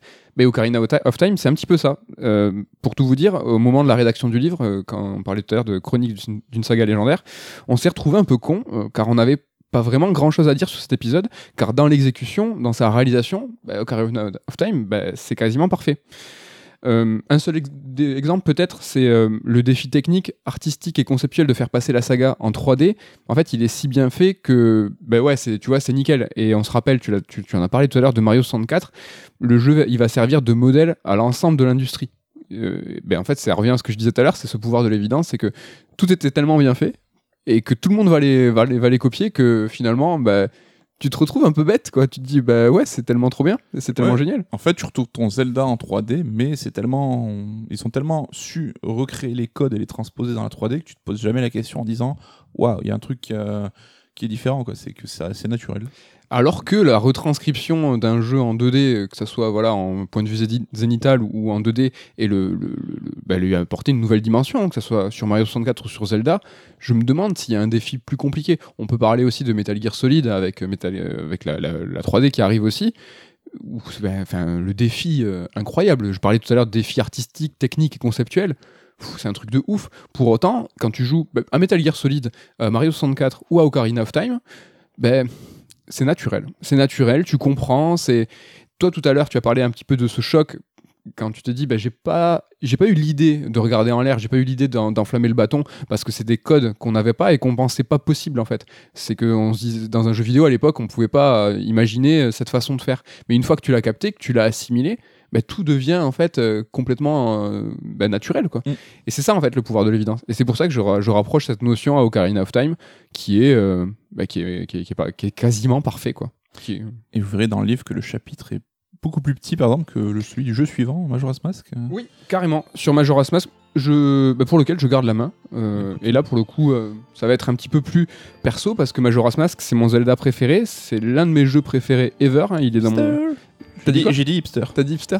Il est dans, le, dans mon top 3 de la vie. Je sais pas si un jour on fera un top 3, enfin un, un interlude top 3 euh, dans Red Alert sur notre top 3 de la vie. Peut-être pour le dernier épisode. Je sais que ça sera. euh, Vous savez quoi Je vais vous dire un truc. Euh, Coucou, il est, enfin Nico, il est pas ultra fan des top 3. Euh, en tout cas, t'aimes bien chercher, tu vois, en fonction d'une thématique, les jeux, mais les classer en eux-mêmes, c'est pas trop ton délire. Et C'est vrai. et par exemple, le top 3 de ta vie, moi, il est ultra simple, hein, mais je pense que pour toi, ça serait pas un exercice simple. Ouais, ouais, ouais, faudrait que j'y réfléchisse. Euh, J'ai un pool, je pense, de 15-20 Ouais. jeux qui me tiennent vraiment à cœur, mais euh, faudrait juste que j'en prenne 3 un peu de manière random. Voilà, mais tu vas quand même prendre les trois un petit peu en random. Ouais, ouais, ouais. Donc on verra si on le fera euh, ce top 3 un jour. Donc voilà, ce Zelda, moi, c'est c'est mon, mon jeu, l'un de mes jeux préférés, l'un de mes trois jeux préférés. Et c'est, je trouve c'est un petit peu difficile de parler des jeux vraiment qu'on adore parce que des fois on les aime tellement que, ben, qu'est-ce que tu veux dire Tu vois, c'est difficile d'expliquer pourquoi. On l'aime, c'est tout. C'est un peu comme essayer de quantifier notre amour pour une œuvre ou pour une personne. On se dit pas, je sais pas, tu vois, euh, lui je l'aime comme ça, elle je l'aime comme ça. Euh, du coup, ce que j'ai essayé de faire aujourd'hui, c'est vous dire Majora's Mask, bah, je l'aime comme ça. En fait, euh, juste pour euh, précision, Majora's Mask, c'est un Zelda qui a été développé sur un temps très très très court. hein. Euh, il ressemble donc beaucoup à Ocarina of Time. Et il faut savoir qu'il a même, ils ont le même moteur. hein. Et pourtant, c'est sûrement le Zelda le plus original dans sa forme, dans son ambition et dans ses thématiques. Je pense que ça, ça concourt pas mal au fait que, bah, que moi je l'adore. Majora's Mask, c'est aussi un jeu qui est contraignant. Euh, Il y a seulement 4 donjons, il y a une boucle de temps de 3 jours qui nous oppresse hein, et qui se répète à l'infini. C'est un Zelda qui est assez exigeant. En fait, il faut apprendre les routines des PNJ et retenir la topographie des donjons. En fait, il faut tout planifier, tout organiser. Il faut en fait un petit peu de discipline. Et pour moi, en fait, ces contraintes, bah, elles sont stimulantes et elles sont pas frustrantes. Mais en fait, je, peux, je pense que je peux tout à fait comprendre qu'on re- puisse ressentir l'exact opposé. Et je pense, Nico, que tu vas nous en parler tout à l'heure. C'est possible. Je suis pas sûr. Et en fait, si on réfléchit, c'est rigolo parce que Majora's Mask, c'est un peu Deathloop et Outer Wilds avant l'heure. Euh, Majora's Mask, il avait un game design, tu vois, si singulier, né d'une contrainte, hein, on l'a dit, mais qui s'est avéré tellement moderne qu'il pourrait sembler presque précurseur aujourd'hui. Par exemple, dans Majora's Mask, le monde, il vit par lui-même, et même s'il est assez petit. hein. Euh, en fait, c'est nous, en tant que joueurs, qui devons trouver une place en son sein. Lui, il, vit sa vie, en fait. En fait, le jeu et le joueur, ils avancent à la même allure sur la même ligne de temps. Alors qu'habituellement, dans un jeu, euh, c'est le contraire, et d'aventure en l'occurrence. Le jeu, il attend toujours le joueur avant d'avancer. Alors que dans Majora's Mask, qu'on soit là ou pas, ben, par exemple, il y a deux PNJ qui vont se rencontrer et discuter. Alors que dans un autre jeu vidéo, ben, ces deux PNJ, ils vont toujours t'attendre pour parler. C'est une, méca- c'est une mécanique qu'on trouve dans Deathloop et Outer Wilds. Donc dans une précédente émission, hein, je sais pas si tu te souviens, euh, c'était l'épisode EX sur Ghost of Tsushima. Ben, je comparais les mondes ouverts au système solaire. Et ici, ben, c'est un peu la même idée, je trouve. Habituellement, dans un jeu, on est le soleil euh, et tout tourne autour de nous. Ben, dans Majora's Mask, c'est pas le cas. On est l'une des planètes du système. Et finalement, c- on est, euh, en tant que joueur, on n'est qu'un seul élément de quelque chose qui est beaucoup plus grand, tu vois. Et ça, euh, c'est vraiment quelque chose que, que je kiffe et qui, est, qui revient un petit peu Deathloop, Outer Wilds, qui commence à, Outer Wilds, c'est quand même un jeu culte pour pas mal de monde. Donc j'espère que ça va faire revenir Majora's Mask dans, dans les cœurs. Il y a un autre truc que j'adore aussi euh, dans, ce, dans ce jeu, c'est qu'on retrouve, et qu'on retrouve pas mal dans les Souls, euh, c'est que c'est le joueur qui évolue et pas notre avatar. Ça aussi, c'est assez. parfois assez rare. Alors dans, dans Majora's Mask, on multiplie. Plus on fait de cycles, plus on va récupérer des masques, euh, c'est vrai. Mais en fait, le véritable pouvoir, c'est notre expérience. Plus on joue, plus on connaît les routines par cœur, et donc en fait, on devient tout puissant, hein, car, euh, car on, a, la- on a la connaissance. Un peu comme dans Bill Murray euh, dans Le Jour sans fin, quoi. C'est que euh, à, la fin, tu connais tout. Oui, et puis comme tu dis, ce monde qui évolue sans toi au début, forcément, t'es perdu et tu le subis. Et puis plus tu le connais, plus, plus tu vas pouvoir jouer avec lui, jouer en fonction de lui, Ouais. et même anticiper, ce qui est la plus forte des, des- des puissances. Ouais, bah, t'es almighty, comme dirait. En fait, le jeu il bouge pas, mais nous oui. Nous on devient plus fort, on, a plus de connaissances, on devient plus, euh, plus puissant quoi. Et ça c'est quelque chose qui est vrai dans les Souls, et c'est aussi vrai dans un jeu qui s'appelle The Witness. Je sais pas si vous l'avez fait, mais cet, état de fait est assez réel dans ce titre. Voilà rapidement en gros pourquoi euh, je surkiffe Majora's Mask, euh, au- au-delà du fait que il- dans Majora ça parle de masques. Euh, moi je sais pas pourquoi j'ai un délire avec les masques, hein, Crash Bandicoot, euh, Cas- Castlevania Lords of Shadow. Je sais pas pourquoi. J'ai un délire avec les masques. Je sais pas si j'aime me cacher, mais ça ça- c'est une petite, c'est un petit truc en plus euh, du fait que moi je surkiffe ce, ce jeu, mais je sais que c'est pas le cas de tout le monde. Sachez que c'est, c'est genre, je crois l'un des Zelda les moins vendus, en tout cas des canoniques, si c'est pas le moins vendu. Mm. Toi, qu'est-ce que t'en penses de ce Majora? Bah écoute, je l'adore, hein, je t'ai traité de hipster, mais c'était plus pour la vanne, parce que c'est quand même. C'est vrai que c'est un peu le Zelda. euh, que les, les, les vrais un peu aiment bien ressortir, mais à raison, hein, je, je, critique pas là-dessus. Moi, c'est un jeu que j'adore, mais il y a quand même quelque chose qui, qui m'énerve, hein, et c'est le cas pour tous les jeux du même genre. C'est les jeux avec un chrono, en fait. Ça me stresse de ouf. et j'aime pas jouer avec euh, la pression au-dessus comme ça. Ça me, tu vois, tu l'as dit, toi, des contraintes qui peuvent te, justement te, Stimulé. te stimuler. Moi, ça m'énerve. je suis du coup, je suis énervé. Donc tu l'as dit, on a ce compteur, ces jours qui défilent, et il faut accomplir des actions dans les bons timings pour pouvoir faire progresser un petit peu l'intrigue. Et euh, voilà, me dire que je peux louper un truc, passer à côté, puis il faut revenir en arrière pour corriger, ben, ça me stresse un petit peu. Et euh, dans le même genre, on avait euh, Phantom Hourglass, par exemple, on a le palais du roi des mers qu'on visite à de nombreuses reprises et qui était aussi euh, à visiter en temps limité. Et là aussi, laisse tomber, c'est le genre de truc qui me saoule jamais, moi, prendre, sans forcément prendre mon temps, tu vois, juste, euh, je vais pas fixer le paysage pendant 20 ans non plus, mais savoir que tu as le temps. voilà, c'est ça. Savoir que je n'ai pas à être stressé. Donc il y a bah, d'autres jeux, hein, comme tu parlais d'Outer Wilds, hein, qui euh, jouent un peu là-dessus. Et même si Outer Wilds, j'aime beaucoup, j'ai s- toujours ce truc qui me stresse un petit peu. Je sais pas si tu te rappelles aussi Metroid Prime 2. C'est, euh, donc on a un jeu où on alterne entre les dimensions. Et dans une seconde, la dimension un peu euh, dark, Dark, ouais. bah, le perso va perdre de la vie. euh, Continuellement, ouais. Voilà. Et donc ça, un truc qui m'énerve aussi, ce qui fait que je n'ai jamais fini ce jeu. Je suis très énervé. Je sais qu'il y a dans Dead Cells aussi, alors il n'y a pas de compteur de temps, mais quand le, tu joues, le jeu va te signifier Ah, là, ben, tu peux pas choper ce raccourci, déjà, c'est trop tard. Euh, Mm. Donc euh, là aussi, je me dis Putain, j'ai l'impression d'avoir loupé quelque chose. Oh, C'est l'une des mécaniques dans Dead Cells. Faut aller vite si tu veux aller justement. euh, Enfin, couper, euh, couper court, quoi. Ouais, donc euh, voilà, vous avez compris que je ne suis pas un speedrunner dans l'âme, mais C'est quand même intéressant. Bon, Majora reste un grand jeu, mais c'est quand même intéressant, je trouve, de mettre un petit peu le focus sur la relation de la série Zelda avec le temps au sens global. hein. C'est quelque chose qu'ils ont souvent utilisé. T'en parlais, euh, Link to the Past, même si c'est pas le nom originel japonais, il y avait déjà cette idée de, de lien. Le premier jeu même, bah, il voulait euh, au départ euh, créer une relation entre un, un présent et un futur. Ouais. Et on voit, bah, on a aussi Oracle of Ages hein, qui joue sur euh, le passage du temps, donc la déclinaison Game Boy Color, l'une des deux du diptyque, on en parlera tout à l'heure. Ocarina of Time, évidemment, on passe de la phase Link enfant à la phase Link adulte, Ça, on aurait pu en parler euh, longuement, mais euh, quelle claque, quoi. et le Temple du Temps, évidemment, qui porte bien son nom et qui est là pour euh, servir un petit peu de repère. Euh, Skyward Sword aussi, alors là je crois qu'on en reparlera parce qu'il y a une petite notion légère sur ce fameux futur, mais qui serait peut-être une douille. hein. Je crois que c'est toi qui va C'est nous. possible. Mais j'en dirais. Je pense que je vais m'arrêter à, à douille. Je pense que je, crois que je parle de de disquette, moi.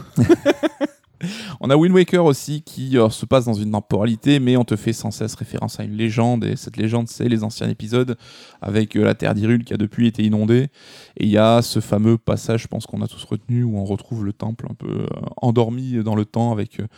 Euh, le, c'est figé en noir et blanc et on Ouais, voit un ça. peu les, les, les Magnifique. ouais. vitraux de, de- du, du- des héros du passé. Ouais. Et juste bah, pour finir, Breath of the Wild, euh, qui euh, lui aussi fait sans cesse référence à cette époque. euh, Alors c'est 1000 ans avant ou 100 ans avant? Je- 100 ans avant. Où tu euh, te rends compte que tu as été un héros endormi pendant 100 ans et qui doit un petit peu bah, rattraper la catastrophe qui s'est produite à l'époque. Et à chaque fois, l'histoire va se dérouler sous la forme de flashback de ce- cette période-là. Donc. Euh, Rigolo de voir que bah, la série Zelda, euh, elle a toujours fait référence au temps, au temps qui passe, au temps que tu peux contrôler.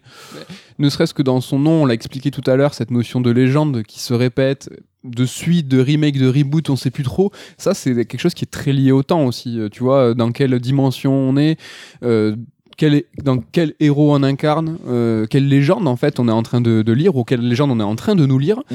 Euh, je pense qu'on parlera tout à l'heure de, de temporel, de, de- pas de ligne de temps, mais de, de chronologie. Chronologie, exactement. Et ça, c'est euh, c'est assez important. hein. Et je me permets juste un, petit truc. Tu as parlé de Metroid. C'est vrai. Et euh, moi, le but, là, c'était vous dire pourquoi j'aimais Majora's Mask. Et en fait, moi, je vois pas ça les trois jours comme une contrainte. J'y vois. J'ai un plaisir à revenir sur, euh, sur mes pas. Et tu as parlé de Metroid, c'est le même kink avec les Metroid. Et tu vois, moi j'adore les Metroidvania, Castlevania, tout ça, parce que je passe dans, dans les niveaux je me- et je vois par exemple en l'air un objet, et je me dis, ah, il me faut le double saut. Euh, ça, c'est un king de ouf. C'est que j'adore être dans le 100% et de me dire, ah, c'est bon, là j'ai toutes mes, mes, mes attributs, j'ai toutes mes, mes, mes pouvoirs, et je vais pouvoir en fait poncer la carte Mm. et, avec, et pouvoir, euh, tu vois, revenir sur mes pas. Eh ben, dans Majora, j'ai un petit peu ce sentiment aussi, c'est un petit peu décalé, je sais pas si vous voyez ce que je veux dire, mais c'est de se dire, je vais revenir avec la capacité, donc là, du coup, c'est c'est notre mémoire ou le fait que tu sais qu'il va se passer le truc, je vais pouvoir revenir sur mes pas et pouvoir résoudre en fait euh, ce qui me bloquait avant. Mm. C'est ce kink là qui est un petit peu lié à Metroid et Ouais, qui non, se je retrouve comprends. dans Majora. Je comprends, je comprends, mais moi je crois que j'ai un gros problème, c'est que j'aime pas du tout faire plusieurs fois la même chose. Ah oui. Et euh, voilà, là on te fait, même si évidemment quand tu reviens dans le temps, l'aventure est pas la même, l'impression de revoir les mêmes cinématiques, de me retrouver à une même temporalité, je déteste ça et, euh, et voilà. Je crois qu'il va falloir qu'on parle euh, de roguelike euh, ou de roguelite un jour parce que c'est important. Je pense que tu auras des trucs, euh, des trucs à nous dire. Je l'ai pas annoncé tout à l'heure, mais au sommaire de cette émission, je crois bien qu'il y a un interlude top 3. Ah putain, j'ai eu peur parce Mais- que je me suis dit émission spéciale, euh, Et pas de top 3, comment mais ça oui, mais même euh, à l'époque du Red Alert sur Resident Evil, on avait fait un interlude top 3, un interlude top 3 qui n'avait rien à voir avec la série de Capcom, parce que ça serait trop facile de vous faire le top 3 des, des Resident, ou en l'occurrence aujourd'hui le top 3 des Zelda. Voilà, on n'aime pas la facilité. Exactement, donc aujourd'hui rien à voir, on va parler du top 3 des studios qu'on regrette. Ça veut dire quoi ça, les studios qu'on regrette? Ah bah écoute, dans l'histoire du jeu vidéo, il y a des studios qui se forment, des studios qui se ferment, et donc voilà, il y a certains studios dont on regrette la fermeture parce que ils apportaient quelque chose, un point de vue, des jeux qui euh, bah, nous manquent un petit peu aujourd'hui. Et je crois que ton top 3 est le même que le mien, si euh, t'as bien fait les choses. non? Ah, on a le même? Ah non, le numéro 3, pardon. Le numéro 3, non, non, le top 3 c'est pas le même, mais je crois que le numéro 3 est le même justement pour qu'on puisse en parler en même temps et Ouais. ensemble. Je te laisse euh, le dire. Euh, c'est via Serial Games. Oui. J'ai eu un petit doute. Alors, euh, je crois qu'on a un peu des, des lubies, des idées fixes, et vous vous en rendez compte si vous êtes un fidèle auditeur en disant putain, ils parlent tout le temps des mêmes studios, des mêmes jeux, des mêmes personnalités. Que ouais, C'est notre- la semaine dernière qu'on a parlé de Dead Space. Je sais plus. Le Je- temps passe. Donc euh, voilà, Dead Space, c'est une série qu'on adore énormément tous Oui. les deux, et euh, Visceral Games, c'est Dead Space, hein, parce qu'ils sont connus que pour ce jeu, et ils ont été fermés derrière.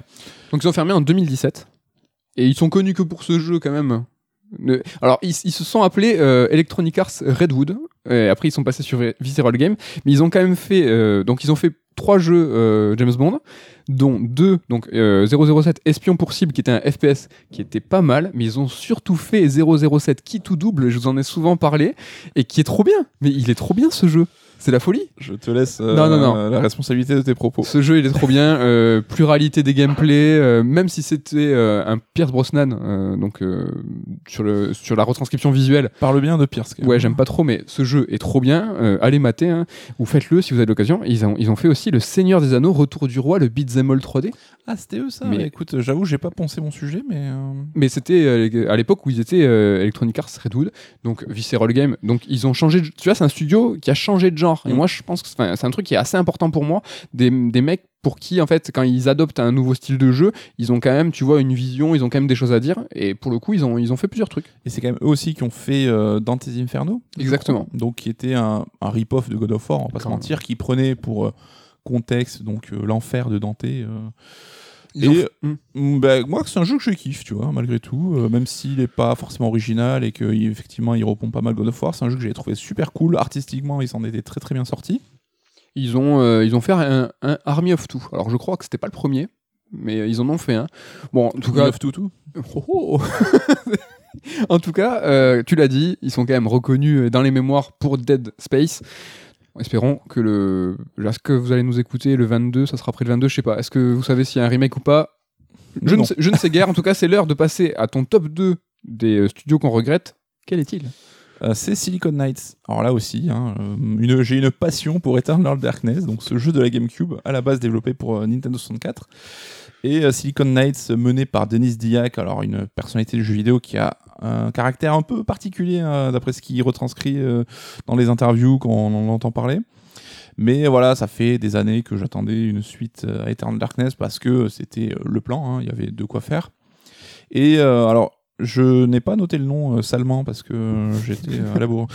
Mais ils ont lancé euh, au moins deux fois un Kickstarter pour développer une suite euh, vraiment spirituelle. Il y a Il y a Eternal même, ou euh, Darkness dans le nom L'un euh, des deux. ouais, non Il y ouais, a Darkness, je crois. Je pense qu'il y a Darkness. Alors j'ai pas les deux fois, hein, mais à chaque fois on n'a T'as pas ton réussi. téléphone euh, euh, pendant que je ferai mon top 2, tu chercheras. Ouais, ouais, ouais, on n'a pas réussi à atteindre le goal. Ils avaient même recruté David Hayter, donc le, le fameux doubleur de Solid Snake, pour apporter un petit euh, renommée au jeu. Et bah écoute, euh, il n'y aura point de Eternal Darkness. Alors, on lui avait euh, posé des questions pour le, Oui. le ludothèque, donc euh, du même nom, Eternal Darkness, le tout premier ludothèque. On l'avait sollicité pour une interview, il avait répondu. Oui. Et alors, je crois que la dernière question, c'était est-ce que vous pouvez nous garantir qu'il y aura une suite? Et il avait dit oui, point d'exclamation, en mode sans doute il y en aura une. Enfin, le mec est déter, le mec il Ouais. croit. Mais c'est un peu un Joseph Fares avant l'heure. hein. C'est quand même quelqu'un qui a un une forte personnalité, euh, qui a pas peur de dire ce qu'il pense, euh, même un peu trop des fois. Il est, il est connu euh, pour être, euh, j'allais dire ténébreux, pas du tout sanguin, tu vois. Je suis ténébreux. Ah là, pour le coup, c'était devenu un peu un, un vieux con, tu vois, genre le tonton relou qui a des idées un peu archaïques et qui a pas forcément évolué.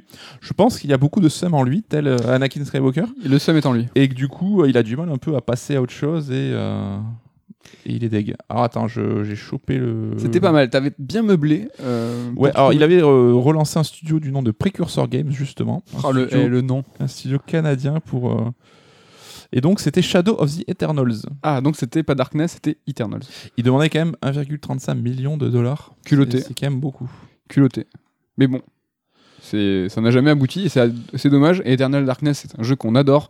On lui a même consacré, tu l'as dit, un ludothèque euh, qui est en rupture de stock, mais je, crois- enfin, je crois, je suis con, je suis sûr euh, que vous pouvez le lire dans une dans un le ludothèque compilation hein, qui rassemble les cinq premiers tomes de ludothèque. Si ça vous intéresse, n'hésitez pas. C'est, euh, je vais vous parler moi de mon numéro 2, donc des studios que je regrette, c'est Bizarre Création. Bizarre Création qui a fermé ses portes en 2011. Et c'est un studio qui a fait euh, plusieurs jeux, mais notamment euh, des jeux, euh, pas de simulation, mais des jeux automobiles. Euh, c'est par exemple eux qui sont derrière les jeux Formula One. Donc il y, a eu, beaucoup de jeux de Formule 1 avant eux, mais le Formula One. qui était à l'époque édité par Psygnosis, puis après qui a été édité par Codemaster. C'est Bizarre Création qui a fait le jeu donc en 96 et en 97 sur PlayStation. Donc le premier Formula One s'appelait Formula One, donc euh, stylé. Euh, c'est eux qui sont aussi derrière le jeu MSR, donc qui était sorti sur Dreamcast, donc et la suite spirituelle qui s'appelait Project euh, Gotham Racing, qui était euh, plus sous la coupe de Microsoft, qui était sorti sur Xbox et sur euh, 360. Je crois que Ken est super fan de cette série hein, de jeux. Mais c'est ben, Project Gotham Racing, moi j'ai pas fait les trois, mais MSR, moi je l'ai éclaté, je l'ai poncé de ouf avec des coups d'os. Donc C'est ça, tu gagnais des coups d'os, des points. Ou tu en perdais. C'est une monnaie en fait. C'était une monnaie, ouais. C'est un coup d'os qui veut dire, euh, enfin, c'est félicitations quoi. Donc tu gagnes des points de stylé quoi. C'est eux aussi qui étaient derrière le jeu euh, qui s'appelle euh, Blur, en fait, qui était euh, le mix entre euh, un Mario Kart et un, For- et, euh, un Forza ou un Gran Turismo. C'était vraiment euh, leur ambition. Mix Euh, audacieux. Hein, mix qui a pas audacieux. convaincu tout le monde. Je sais pas, Ouais. t'avais kiffé toi Blur? J'avais kiffé, mais j'avais préféré euh, Split Second, euh, donc du euh, studio, l'occasion de d'en parler, BlackRock Studio, euh, qui avait fait aussi le jeu Pure. Je sais pas si vous avez joué à ce jeu Pure, euh, jeu de quad. Qui est un jeu mortel. C'était une grosse surprise et euh, c'est un. Waouh, il est trop bien. Donc voilà, bon. BlackRock Studio hein, qui ont fermé euh, leurs portes depuis, donc euh, l'occasion d'en parler. Et donc en fait voilà, Bizarre Création, ils avaient un petit peu en eux la volonté de faire euh, du jeu d'automobile sérieux mais ludique, ce qu'a réussi Forza avec leur, le- leur versant Horizon. Un jeu en fait qui va rassembler les fans de, de bagnole et euh, bah, le grand public. Et en fait voilà, Bizarre, ils avaient un petit peu cette volonté là avec Blur, avec avec PGR, avec MSR, ils sont pas forcément toujours arrivés, mais voilà, moi je m'en souviens, je m'en souviens pour ça, je les trouve un peu précurseurs pour le coup. Mm. Allez, c'est l'heure de ton top 1. Alors, euh, je suis deg parce que je vais gruger et je sais que tu grugeais aussi. Donc, je voulais d'abord que tu annonces toi que tu gruges pour Ouais. dire bah, puisque tu gruges, je gruge. Mais non. Du coup, c'est moi qui ouvre le bal. Bah donc du coup, Parce que je vais parler de BioWare. BioWare, le studio qui n'est pas fermé. hein. donc, euh, voilà, la petite gruge. Mais parce que le BioWare d'aujourd'hui, hein, les vieux vous diront, ce n'est plus celui de notre, euh, notre bon vieux temps. Ouais. Parce que BioWare, un spécialiste du CRPG, Baldur's Gate, Mass Effect, et en l'occasion de la ressortie de la trilogie Mass Effect, on, ça, on- ça nous remet un petit peu en mémoire la qualité de ce studio-là. Euh, Dragon Age aussi, même si c'était quand même un petit peu, ça faisait un petit peu moins l'unanimité. Et comme souvent, hein, euh, bah, BioWare a été racheté par EA, ça a été compliqué, les fondateurs se sont barrés. Et aujourd'hui, bah, le studio, c'est un peu plus que l'ombre de lui-même. hein. On, sera, on, on sait qu'en thème, hein, qui devait être le gros jeu service euh, générateur de thunes pour EA, bah, ça a été un échec. Il s'était laissé un peu de recul, voir s'il le rebootait, s'il repartait sur des nouvelles bases. EA a dit non, donc en thème, c'est mort, c'est dead. Euh, Mass Effect Andromeda aussi, bah, pas convaincu, a pas su relancer une nouvelle trilogie, un nouveau souffle. Et euh, bah, preuve que BioWare, euh, c'est plus de temps ça, ils sont en train de revenir un peu sur leur valeur refuge en repartant sur une nouvelle trilogie Mass Effect, mais qui ferait intervenir a priori Shepard, vraiment revenir aux sources. Et ils reviennent aussi sur la saga Dragon Age, hein, qu'ils avaient un petit peu délaissé toutes ces années. Donc, est-ce qu'on peut espérer une renaissance? C'est possible. On se rappelle qu'il y avait quand même, ils avaient rapatrié Casey Hudson, donc le mec qui était vraiment qui chapeautait Mass Effect. Bah, il s'est rebarré, donc euh, voilà, on voit que c'est compliqué en interne. Honnêtement, ça m'étonnerait pas si les prochains jeux marchent pas, qu'ils soient absorbés dans EA, que le groupe soit dissous. Donc c'est un petit peu un studio en sursis, mais je, enfin, c'est pas forcément euh, le studio et les, jeux qui me parlaient le plus, mais euh, je connais énormément de gens qui sont fans là-dessus de, de cet esprit-là, et ils doivent énormément regretter le BioWare de l'époque.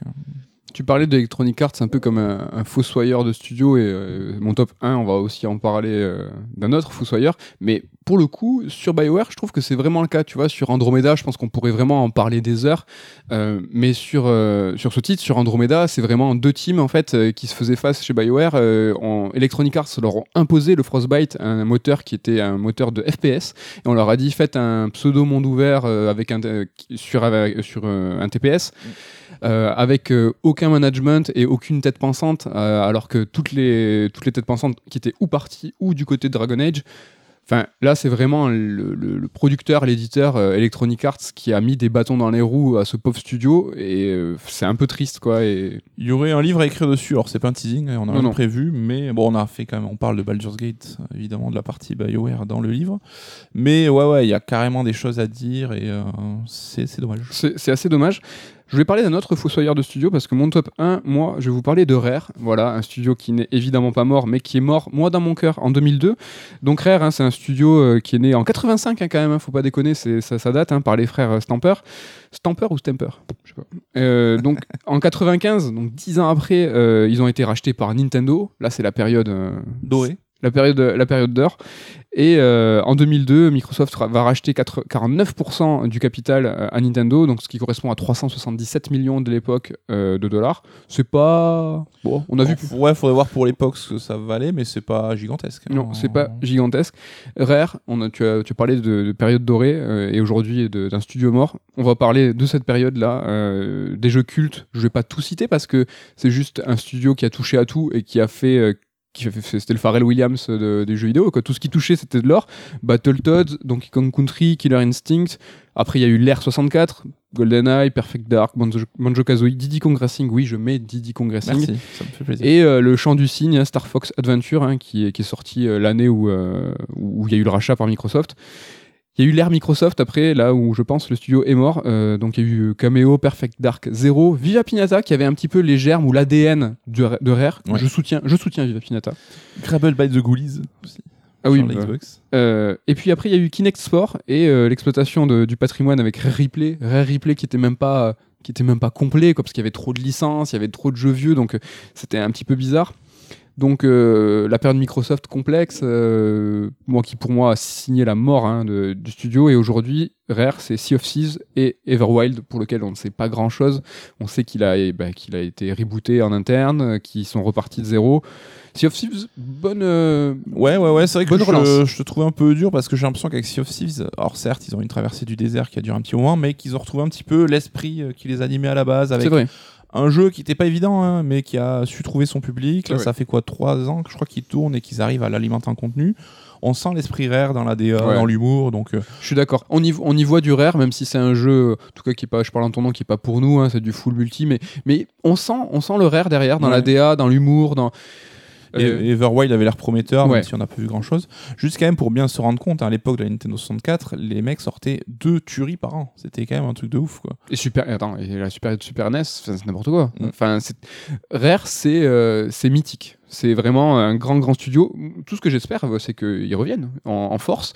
Néanmoins, le, management de Microsoft, comme Electronic Arts pour BioWare, est. euh, alors là, j'ai pas trop de détails, hein, mais euh, compliqué, je pense. Ouais, mais on a vu des interviews de Phil Spencer qui est maintenant à la tête de Xbox et qui a l'air de dire qu'ils ont un petit peu tenu compte des échecs passés et que voilà, tous les studios qui rachètent aujourd'hui, c'est pas pour les forcer à faire des trucs qu'ils veulent pas faire, c'est pour profiter de leur euh, justement de leur qualité, et pas faire fuir tout le monde quoi.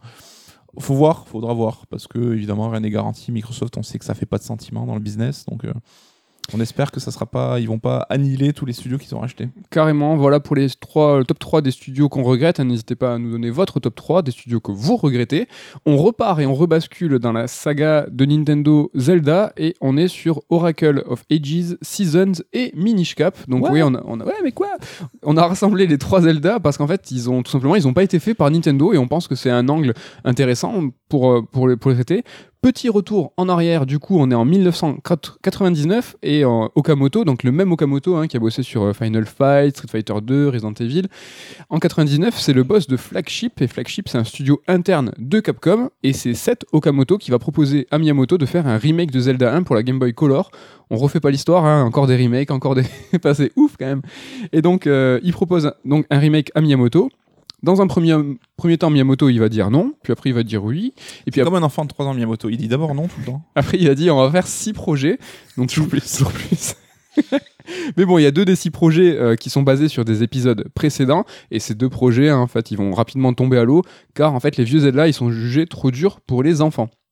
Il décide donc de se concentrer sur trois jeux, euh, un pour chaque partie de la Triforce. Euh, et donc, pour chaque jeu, euh, il y aura des énigmes qui, étaient censées être thématiques.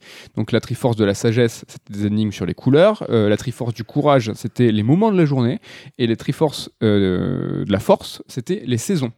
Et donc euh, le, le Triforce de la Force, donc euh, il a même été présenté ce jeu en 99 au Nintendo Space World. Donc ça, je sais pas si vous vous, vous rappelez, mais ça, ça date. J'y étais.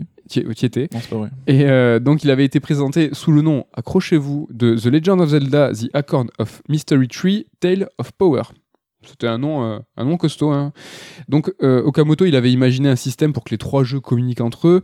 Euh, on pouvait commencer par l'un des trois jeux, poursuivre sur le suivant comme une suite en fait, et les actions réalisées dans les jeux précédents auraient été prises en compte sur les suivants, donc assez ambitieux.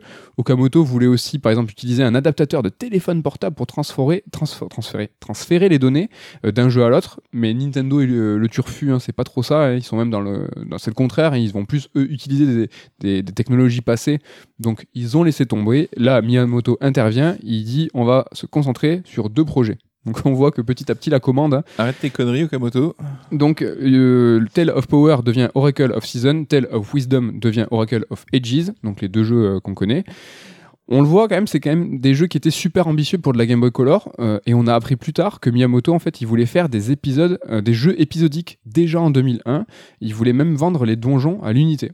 Donc, c'était à l'époque euh, trop compliqué au niveau de la distribution mondiale. Au Japon, je pense qu'ils auraient pu gérer, parce qu'on se rappelle par exemple du Satellaview, hein, donc c'était un appendice de la Super Famicom qui marchait grâce au réseau télé et grâce auquel on, pouvait télécharger des niveaux, des codes, des informations.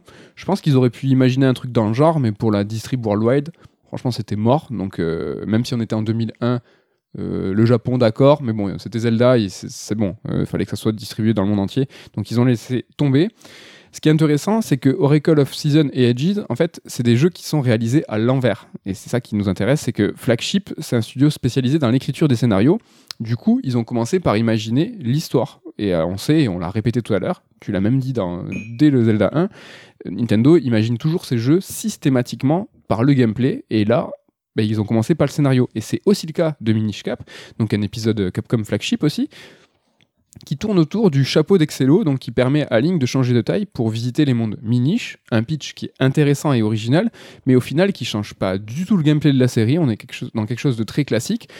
Et voilà, de voir en fait que Nintendo a sous-traité que la méthodologie pour créer les jeux était différente, ont pas donné des jeux mauvais, ont donné des- un développement compliqué hein, pour euh, Season Edges, on vient de le voir, avec une ambition extrêmement forte, là où Nintendo va plutôt être dans, dans la mesure et dans le recyclage, donc on voit qu'il y a déjà une inversion dans le process, et euh, voilà, de mettre le scénario en avant, finalement on est sur un statu quo du gameplay, ce qui donne des jeux bons, mais peut-être pas mémorables. Qu'est-ce que t'en penses? Je suis complètement d'accord et euh, c'est même là le, le nœud du problème en fait, c'est que bah, ces trois épisodes portables, je pense qu'il y a très très peu de gens qui les citeront parmi leurs favoris euh, des Zelda.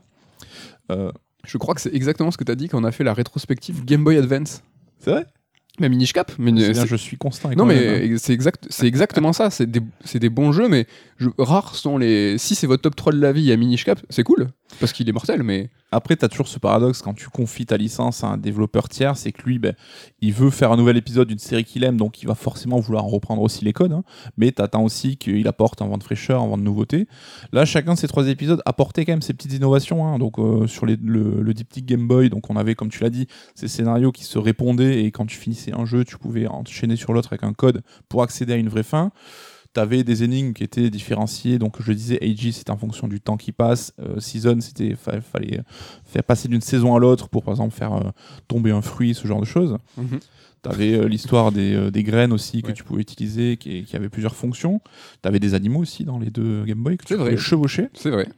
Et le Minish Cap avait bah, cet univers chatoyant, le côté euh, où tu pouvais voir le monde réduit avec euh, les monstres que tu, euh, tu affrontes avec Link qui, étaient devenus, qui devenaient gigantesques, qui devenaient des boss de jeu. Parce qu'il est pas trop mignon Minish Cap au niveau de la direction artistique du pixel art, moi je trouve sublime. Ah, il a trop pas vieilli, il est magnifique. Ah ouais, carrément. Et euh, il y a cette, euh, les trois portent un peu cette malédiction du jeu portable en fait. hein. On sait que bah, souvent euh, la console de salon venait en complément avec une console portable. hein. Nintendo avait ses Game Boy, Sony a eu sa PSP. On sait que Microsoft avait des projets aussi de portables qui n'ont jamais mené à bien. Et tu avais toujours bah, cette euh, déclinaison de la grande franchise en version portable et qui, de fait, dans l'esprit des gens, bah, devenait toujours une version un peu plus, euh, un peu plus mouif, un peu plus bof, à Un laquelle ouais. on accorde moins d'importance. Alors, c'est certain qu'en termes de budget et de- d'efforts passés, on n'était pas au niveau des plus grands épisodes sur les consoles de salon. Mais il y a quand même euh, ce côté un petit peu qu'on. Un peu, tu le dis, sous-estimé. Et euh, j'en reparlerai sur les volets sur DS, hein, mais euh, c'est clairement pas les, les grands épisodes, mais je pense que. Ils avaient quand même des qualités à apporter et qu'on va peut-être forcément un peu les mettre euh, sur le côté, quoi, sans, sans trop s'y attarder dessus. Mm. C'est vrai qu'aujourd'hui, avec la Switch, euh, on oublie presque que Nintendo, à l'époque, tu vois, avait des studios attitrés aux jeux portables, des jeux, ou en tout cas, les forces étaient allouées aux jeux portables, et on se disait à chaque fois, mais vite, quand c'est que vous allez faire Intelligent System, quand c'est que vous allez faire un jeu sur, euh, sur la console de salon Mm. Aujourd'hui, c'est plus le cas, et on se rappelle que ces jeux qui étaient sur portable, tu l'as dit, étaient souvent un peu considérés comme secondaires. Alors, ils étaient là pour deux choses, ou pour euh, faire euh, une déclinaison de la grande saga sur portable, et donc du coup pour faire des ventes, mais c'était aussi des bandes d'essai. Ça, aurait, ça, ça pouvait être aussi, tu vois, vraiment l'occasion pour les studios, euh, et Nintendo en l'occurrence, d'essayer des choses, de nouvelles tentatives. Là, ces Zelda-là, en tout cas, sur, en tout cas Minish Cap, mais c'est pas du tout le cas, quoi. Et là où tu l'as dit tout à l'heure, euh, on a un nouveau studio va prendre à bras le corps une, euh, une licence. Là, Flagship, c'est des spécialistes des histoires. On aurait pu s'attendre à avoir un Zelda avec euh, une grande ambition scénaristique. musique Mais pour le coup, c'est pas du tout le cas. Et on se retrouve avec un Zelda très correct, mais finalement absolument pas poussé sur l'histoire et le scénario. Euh, Edges et euh, Season, c'est pareil. Ouais, puis tu avais certainement le patronage de Miyamoto qui leur a un peu euh, Brisé. calmé leurs ardeurs, hein, parce que Mais ça a, été, ça a été un petit peu compliqué. Et c'est plus Koizumi et Aonuma qui vont pousser sur le côté euh, euh, scénario, intrigue, twist, là où d'habitude les Zelda, c'est pas trop le cas. Alors que là, on est sur flagship des spécialistes du scénario, nous apporte quelque chose qui est plutôt un peu mou du genou. C'est un petit peu dommage. ouais. Après, bon, je veux pas être méchant, mais Flagship, euh, on sait que donc Okamoto a créé cette division pour euh, recruter des écrivains et apporter de la matière première à leur jeu. C'est quand même les mecs qui ont bossé sur ces Zelda, sur Resident Evil. Ça a jamais été des foudres non plus en termes d'ambition, même si c'était peut-être pas forcément leur cas, mais je pense pas qu'il y ait beaucoup de grands scénars qui soient sortis de- des usines de flagship. Mais juste pour, euh, ne finis pas sur ça. pour conclure cette histoire de portable, tu l'as dit, hein, ça peut être aussi l'occasion de, de bande essai. On parlait de, des volets Dexter et Clank sur PSP, donc qui étaient des déclinaisons spin-off des grandes sagas Ratchet Clank et Jack and Dexter. Oui. Mais on sait qu'il y a quand même euh, des éditeurs qui prenaient la chose au sérieux. L'Uncharted, par exemple, PSP Vita était un très bon épisode, même s'il n'avait pas le génie de Naughty Dog, il restait quand même super efficace. Mais pas, de- mais pas bande essai, très classique. On avait Assassin 3 Libération. Enfin, on se rappelle que Ubisoft avait sorti un diptyque Assassin 3. Donc il y avait euh, le classique sur euh, console de salon et le Libération sur PSP qui était aussi un bon épisode. Et euh, Là, pour, pour- en ce qui concerne Ubisoft ou ton exemple juste avant euh, sur euh, Dexter, euh, là c'était un intérêt pour euh, Sony euh, et Ubisoft de donner la licence à un, à un autre studio interne où là c'était Redia Down euh, qui va bon, qui était pas qui était pas du tout racheté, mais c'était genre montrez-nous ce que vous savez faire. Euh, on, vous, on vous filera peut-être un jour une licence qui sera par la suite euh, The Order, qui n'était pas ouf, mais euh, c'était vraiment là c'était un banc d'essai plus faites vos preuves quoi. Et pour Ubisoft c'était pareil sur Libération, c'est allez-y montrez-nous ce que vous pouvez faire c'est vrai. Et à l'autre extrémité du genre, bah, on a Pokémon Company avec euh, la saga Pokémon et Game Freak qui pour eux justement les épisodes canoniques c'était des épisodes portables parce que euh, pour eux le centre du jeu c'était l'échange et le partage de Pokémon et à chaque fois les Game Boy, les différentes déclinaisons avaient des outils adaptés là-dessus. Et il aura fallu attendre la Switch, donc qui est même pas une console de salon mais une console hybride, pour voir apparaître le premier vrai Pokémon sur salon. euh. Et la douche est un peu froide, mais bon.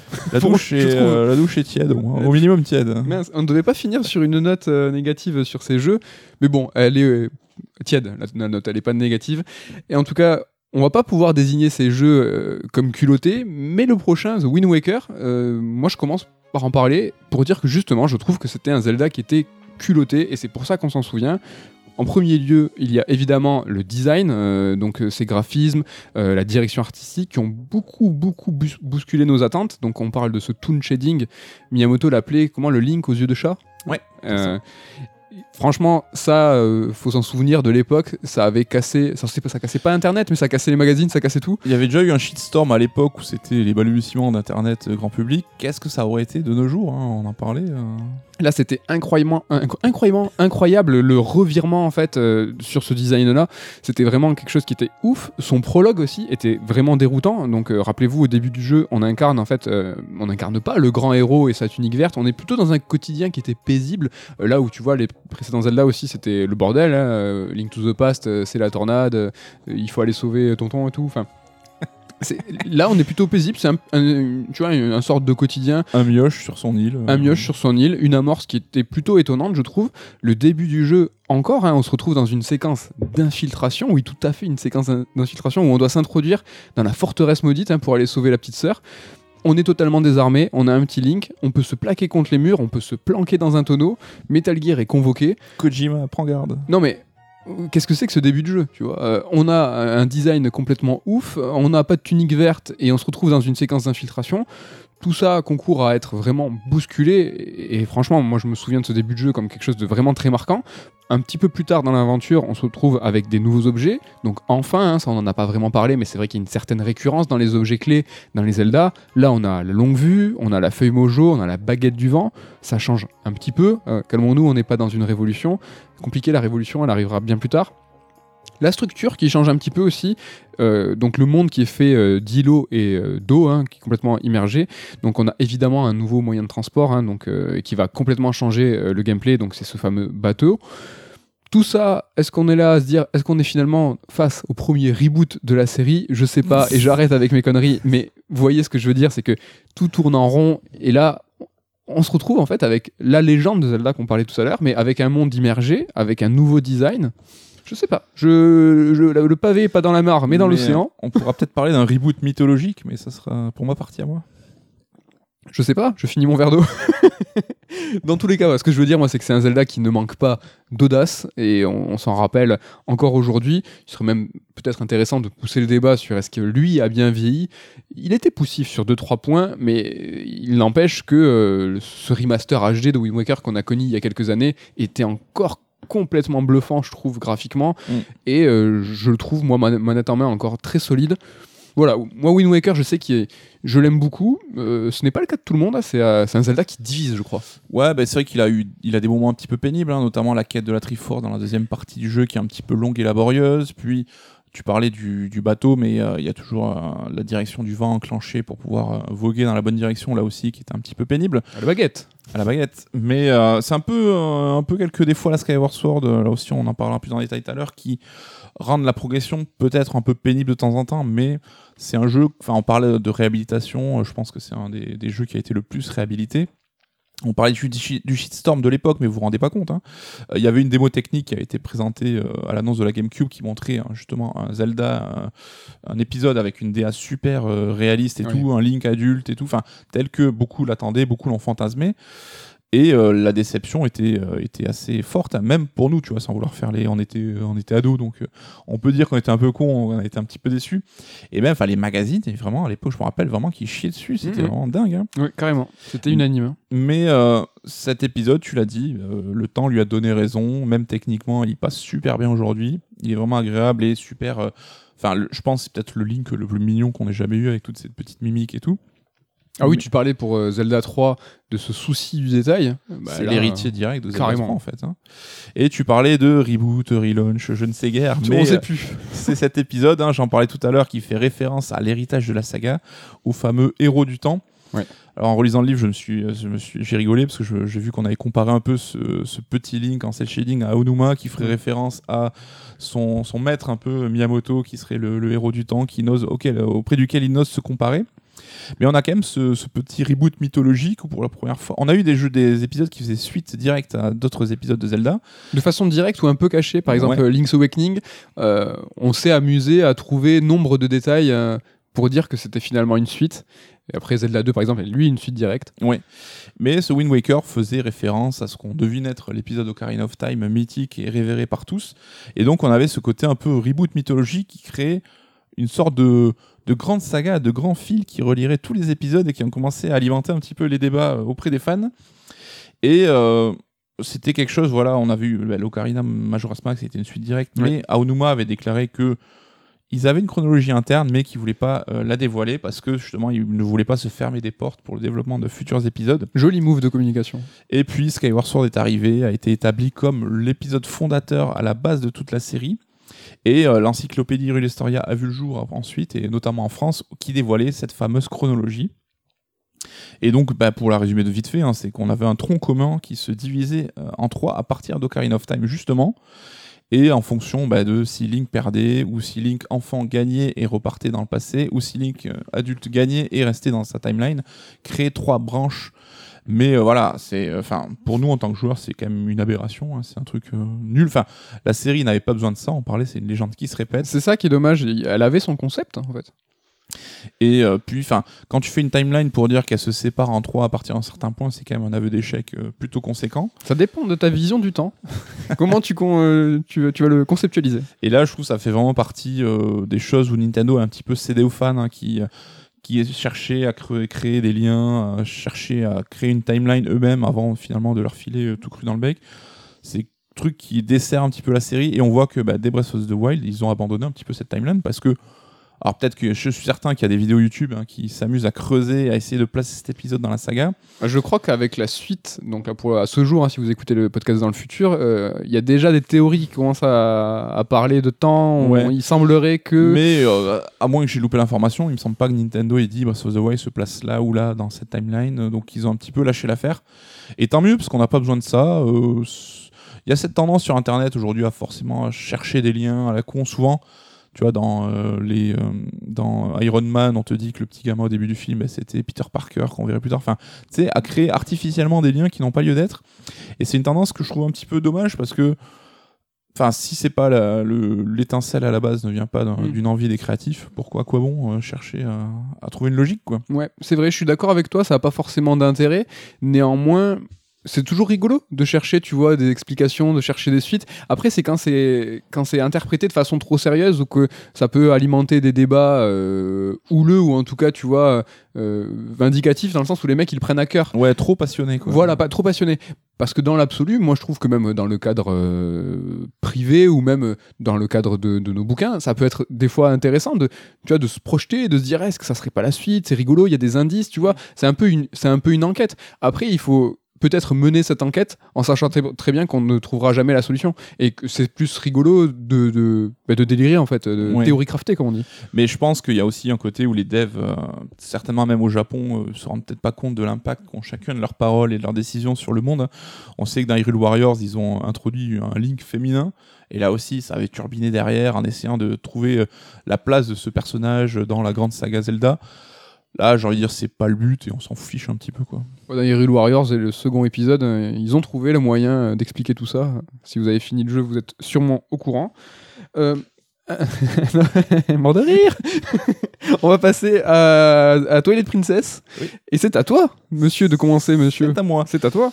Alors, tu parlais du pouvoir de l'évidence avec Ocarina of Time. Ben là, on est un petit peu dans le même cas de figure hein, parce que, on l'a dit, un Twilight Princess, c'est celui qui a succédé à Wind Waker. Et là, Nintendo avait un petit peu entendu les complaintes des fans, était revenu un look voilà, plus adulte, une ambiance Heroic Fantasy un peu plus dark. Ce qui fait que Twilight Princess, c'est le successeur spirituel d'Ocarina of Time. Et ce que moi, j'appellerais le Zelda un petit peu parfait. Parce qu'il reprend le côté, tous les, les poncifs classiques de la série, mais en les poussant un petit peu plus. Il est plus long qu'Ocarina of Time, il y a plus de donjons, plus d'items. Le scénario est un petit peu plus développé, un peu plus mature. Bah donc voilà, euh, si t'es euh, la version plus du jeu parfait, bah donc ça fait toi aussi le jeu parfait, Ou super parfait. même. super parfait ou méga parfait. Et euh, c'est là aussi où on voit que répondre à la demande des fans, bah, c'est pas forcément toujours une bonne chose. On, on parlait des, des polémiques sur BioWare et la fin de Mass Effect 3. Et euh, avec le recul, ben, on, on se disait que là où Wind Waker a été réhabilité, je vois pas mal de gens dire euh, Twilight Princess aujourd'hui, ah, finalement, il était peut-être pas si bien et tout.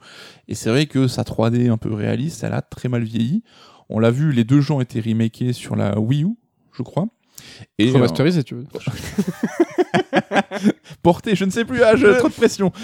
Et euh, finalement, est-ce que aujourd'hui, je pense que mal... je, je- je fais partie des gens qui ont énormément apprécié Twilight Princess à sa sortie Ah et ouais. qui en fait un de mes Zelda préférés. Mais aujourd'hui, si je devais choisir, peut-être que je serais plus enclin à me relancer dans Wind Waker sur cette version euh, refaite plutôt que sur Twilight Princess. Ouais, tu l'as dit, dans les faits, en fait, Twilight Princess, il est plus que parfait. Il est Ocarina of Time en plus plus. C'est un menu Big Mac, mais en maxi best-of, quoi. Voilà. Avec Et- les grandes potatoes. quoi. Avec les exact. Il a même la sauce de luxe. Donc vraiment, euh, on a tout euh, pour se régaler. Mais il manque, euh, il a beau être parfait, est-ce qu'il manque pas justement cette étincelle, cette surprise qui fait que à chaque Zelda, il y a un petit truc en plus? Là. euh, tu parlais tout à l'heure de la démo technique qui nous montrait euh, à l'époque euh, ce Zelda, ce Link réaliste. Et en fait, ils n'ont pas fait exprès, mais c'est eux qui ont allumé, tu vois, ce premier brasier là. Et en fait, on a fantasmé ce, Zelda là. Quand c'est qu'on allait avoir euh, un, Ocarina, un Ocarina of Time avec une technique contemporaine à l'époque et en fait, quand il est arrivé, c'est exactement ce qu'on voulait. Donc, tu l'as dit, un jeu méga long avec des donjons méga longs. Enfin, c'est juste que c'était trop, trop, trop, mais il manquait ce petit truc peut-être pour faire que il y rentrera ou il serait rentré dans l'histoire comme le putain de meilleur Zelda ever. Sauf- Ouais. Sauf que c'était juste Ocarina of Time plus quoi. Mais euh, ouais, et c'est vrai qu'on parle euh, de l'E3 et du côté spectaculaire que peuvent avoir certaines annonces. Et je pense que s'il y a cinq annonces à retenir de l'E3 depuis euh, sa- son existence, l'une d'elles, c'est le, le, le moment où a été dévoilé le premier trailer de Twilight Princess à la foule. Enfin, matez les vidéos sur YouTube, vous allez voir, les gars, ils gueulent, ils sont extatiques. Et c'est là où Miyamoto est arrivé sur scène avec l'épée et le bouclier en main. Toujours plus. Moi, je trouve quand même que Twilight Princess a quand même une, une- une identité, une Mhm. originalité. Ouais. Alors certes, il y a ces séquences, euh, or le début toujours un peu relou et le didacticiel, les séquences en loup qui sont pas transcendantes. Il y a aussi beaucoup de gens qui, c'est vrai qu'il est sorti en même temps qu'Okami et qui sont plus team Okami pour euh, l'originalité. Mais euh, bon, c'est quand même moi un épisode qui me tient à cœur et que j'ai beaucoup apprécié. C'est vrai. Moi, euh, moi aussi, je l'ai vraiment, vraiment beaucoup apprécié. J'ai dit tout à l'heure qu'il manquait l'étincelle, ce petit truc en plus. Et ce petit truc en plus, ça aurait pu être le scénario. Parce qu'en en fait, euh, dans un Zelda, le scénario, il est souvent très peu important, hein, contrairement à ce que tu as dit tout à l'heure. Et pour preuve, dans le livre qu'on a rédigé, je sais pas si tu te souviens, mais on a choisi euh, de pas raconter les histoires. Euh, on a posé le synopsis et basta, tu vois. Les histoires, c'est vrai qu'elles sont jolies, poétiques, métaphoriques, mais c'est pas trop un enjeu, tu vois. Dans, néanmoins, dans Twilight Princess, je pense qu'il y a le meilleur personnage de la série, donc c'est Midona, et je pense que ça aurait pu être ça, tu vois, cette étincelle, ce truc qui aurait pu faire de ce Zelda le meilleur Zelda ever. Néanmoins, je pense que ça n'a pas été euh, suffisant. Mais bon, on va se pencher un petit peu euh, un petit peu dessus. C'est donc, à mon sens, l'épisode dans lequel le scénario est le plus travaillé, le plus ambitieux, dans lequel en fait on a assisté à des twists, à des surprises, à des révélations. hein, pour ceux qui l'ont fait, c'est presque Game of Thrones le truc. Il y a vraiment des trucs sympas. Bon, il y a pas des, ça reste la confrontation, hein, tu vois, de l'ombre et de la lumière. Donc, euh, ok pour euh, l'originalité, on repassera. Mais bon, le ton il est très sérieux et l'intrigue est tranche avec les autres Zelda. Ça, on peut pas trop trop le nier. On voit des persos qui souffrent, des méchants cruels. euh, c'est au global plus mature, hein, si je puis dire. Au niveau de la direction artistique, t'en as- tu en as parlé, tu vois, on pourrait le désigner comme plus réaliste, donc ça ancre en plus, encore plus le jeu dans le truc, quelque chose de sérieux, tu vois. Et euh, comme on l'a évoqué tout à l'heure, euh, chez Nintendo, tout part du gameplay. Et ce super personnage hein, de Midona hein, que j'ai trop kiffé, ben, en réalité, il est simplement né du besoin d'apporter un ancrage visuel à l'écran quand Link était transformé en loup, tout simplement. C'est l'idée de Miyamoto hein, qui trouvait que c'était ennuyeux de voir un loup de dos. Donc Midona, tu vois, j'en fais des caisses, mais elle est née euh, parce qu'il fallait quelque chose sur Link. Merci Okami, quoi. Et au, au passage, c'est Aonuma qui a eu l'idée du loup, euh, pas du, c'est juste parce qu'il s'est dit tiens, ça serait sympa de, de jouer un loup. Enfin, tu vois, c'est vraiment ça part, ça part du, ça part du gameplay, ça part de là, comme on dit.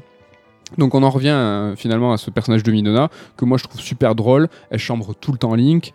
Elle est pas relou comme Faye, alors qu'elle va quand même servir d'inter- d'interprète à Link, hein, donc elle parlera beaucoup, mais elle, elle en profitera toujours hein, pour euh, caler ses réflexions à elle, euh, ce qui est tout le temps super marrant.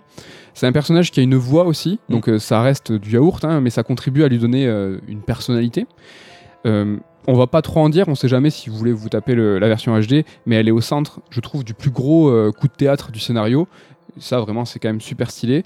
Et je trouve qu'elle est tellement plus charismatique que la princesse Zelda. Franchement, je me demande s'ils n'ont pas volontairement donné une personnalité complètement fade à la, princesse pour mettre en lumière Midona.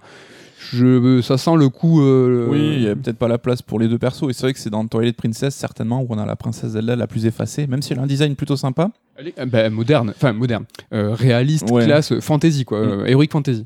Mais c'est vrai que Midona est un perso super attachant. Et pour le coup, ce qui tranche un peu, je trouve, c'est qu'elle elle a pas ce côté un peu cucu que peut avoir euh, certains persos dans, dans, dans Zelda en général. Et ce qui en fait, un- pour le coup, qu'un- quelqu'un qui, qui nous touche un petit peu plus. Quoi. Ouais, carrément. Ben, moi, je la retiens comme, je pense, mon personnage préféré de toute la saga.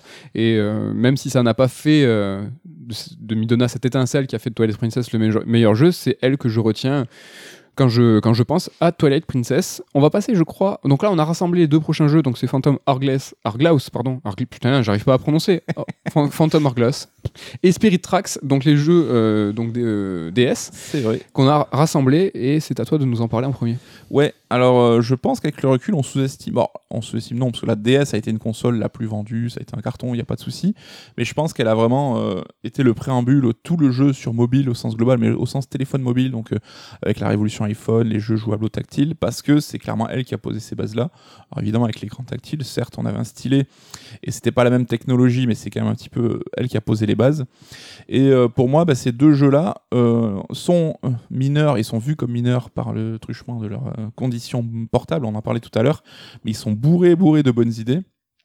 Et euh, c'est ça qui les rend super intéressants. hein. Donc Mm. on a à chaque fois des items qui sont un petit peu différents de ce qu'on a eu l'habitude de voir. On a le boomerang auquel on peut tracer un petit peu son parcours. On a le fouet qu'on peut activer avec le, le stylet.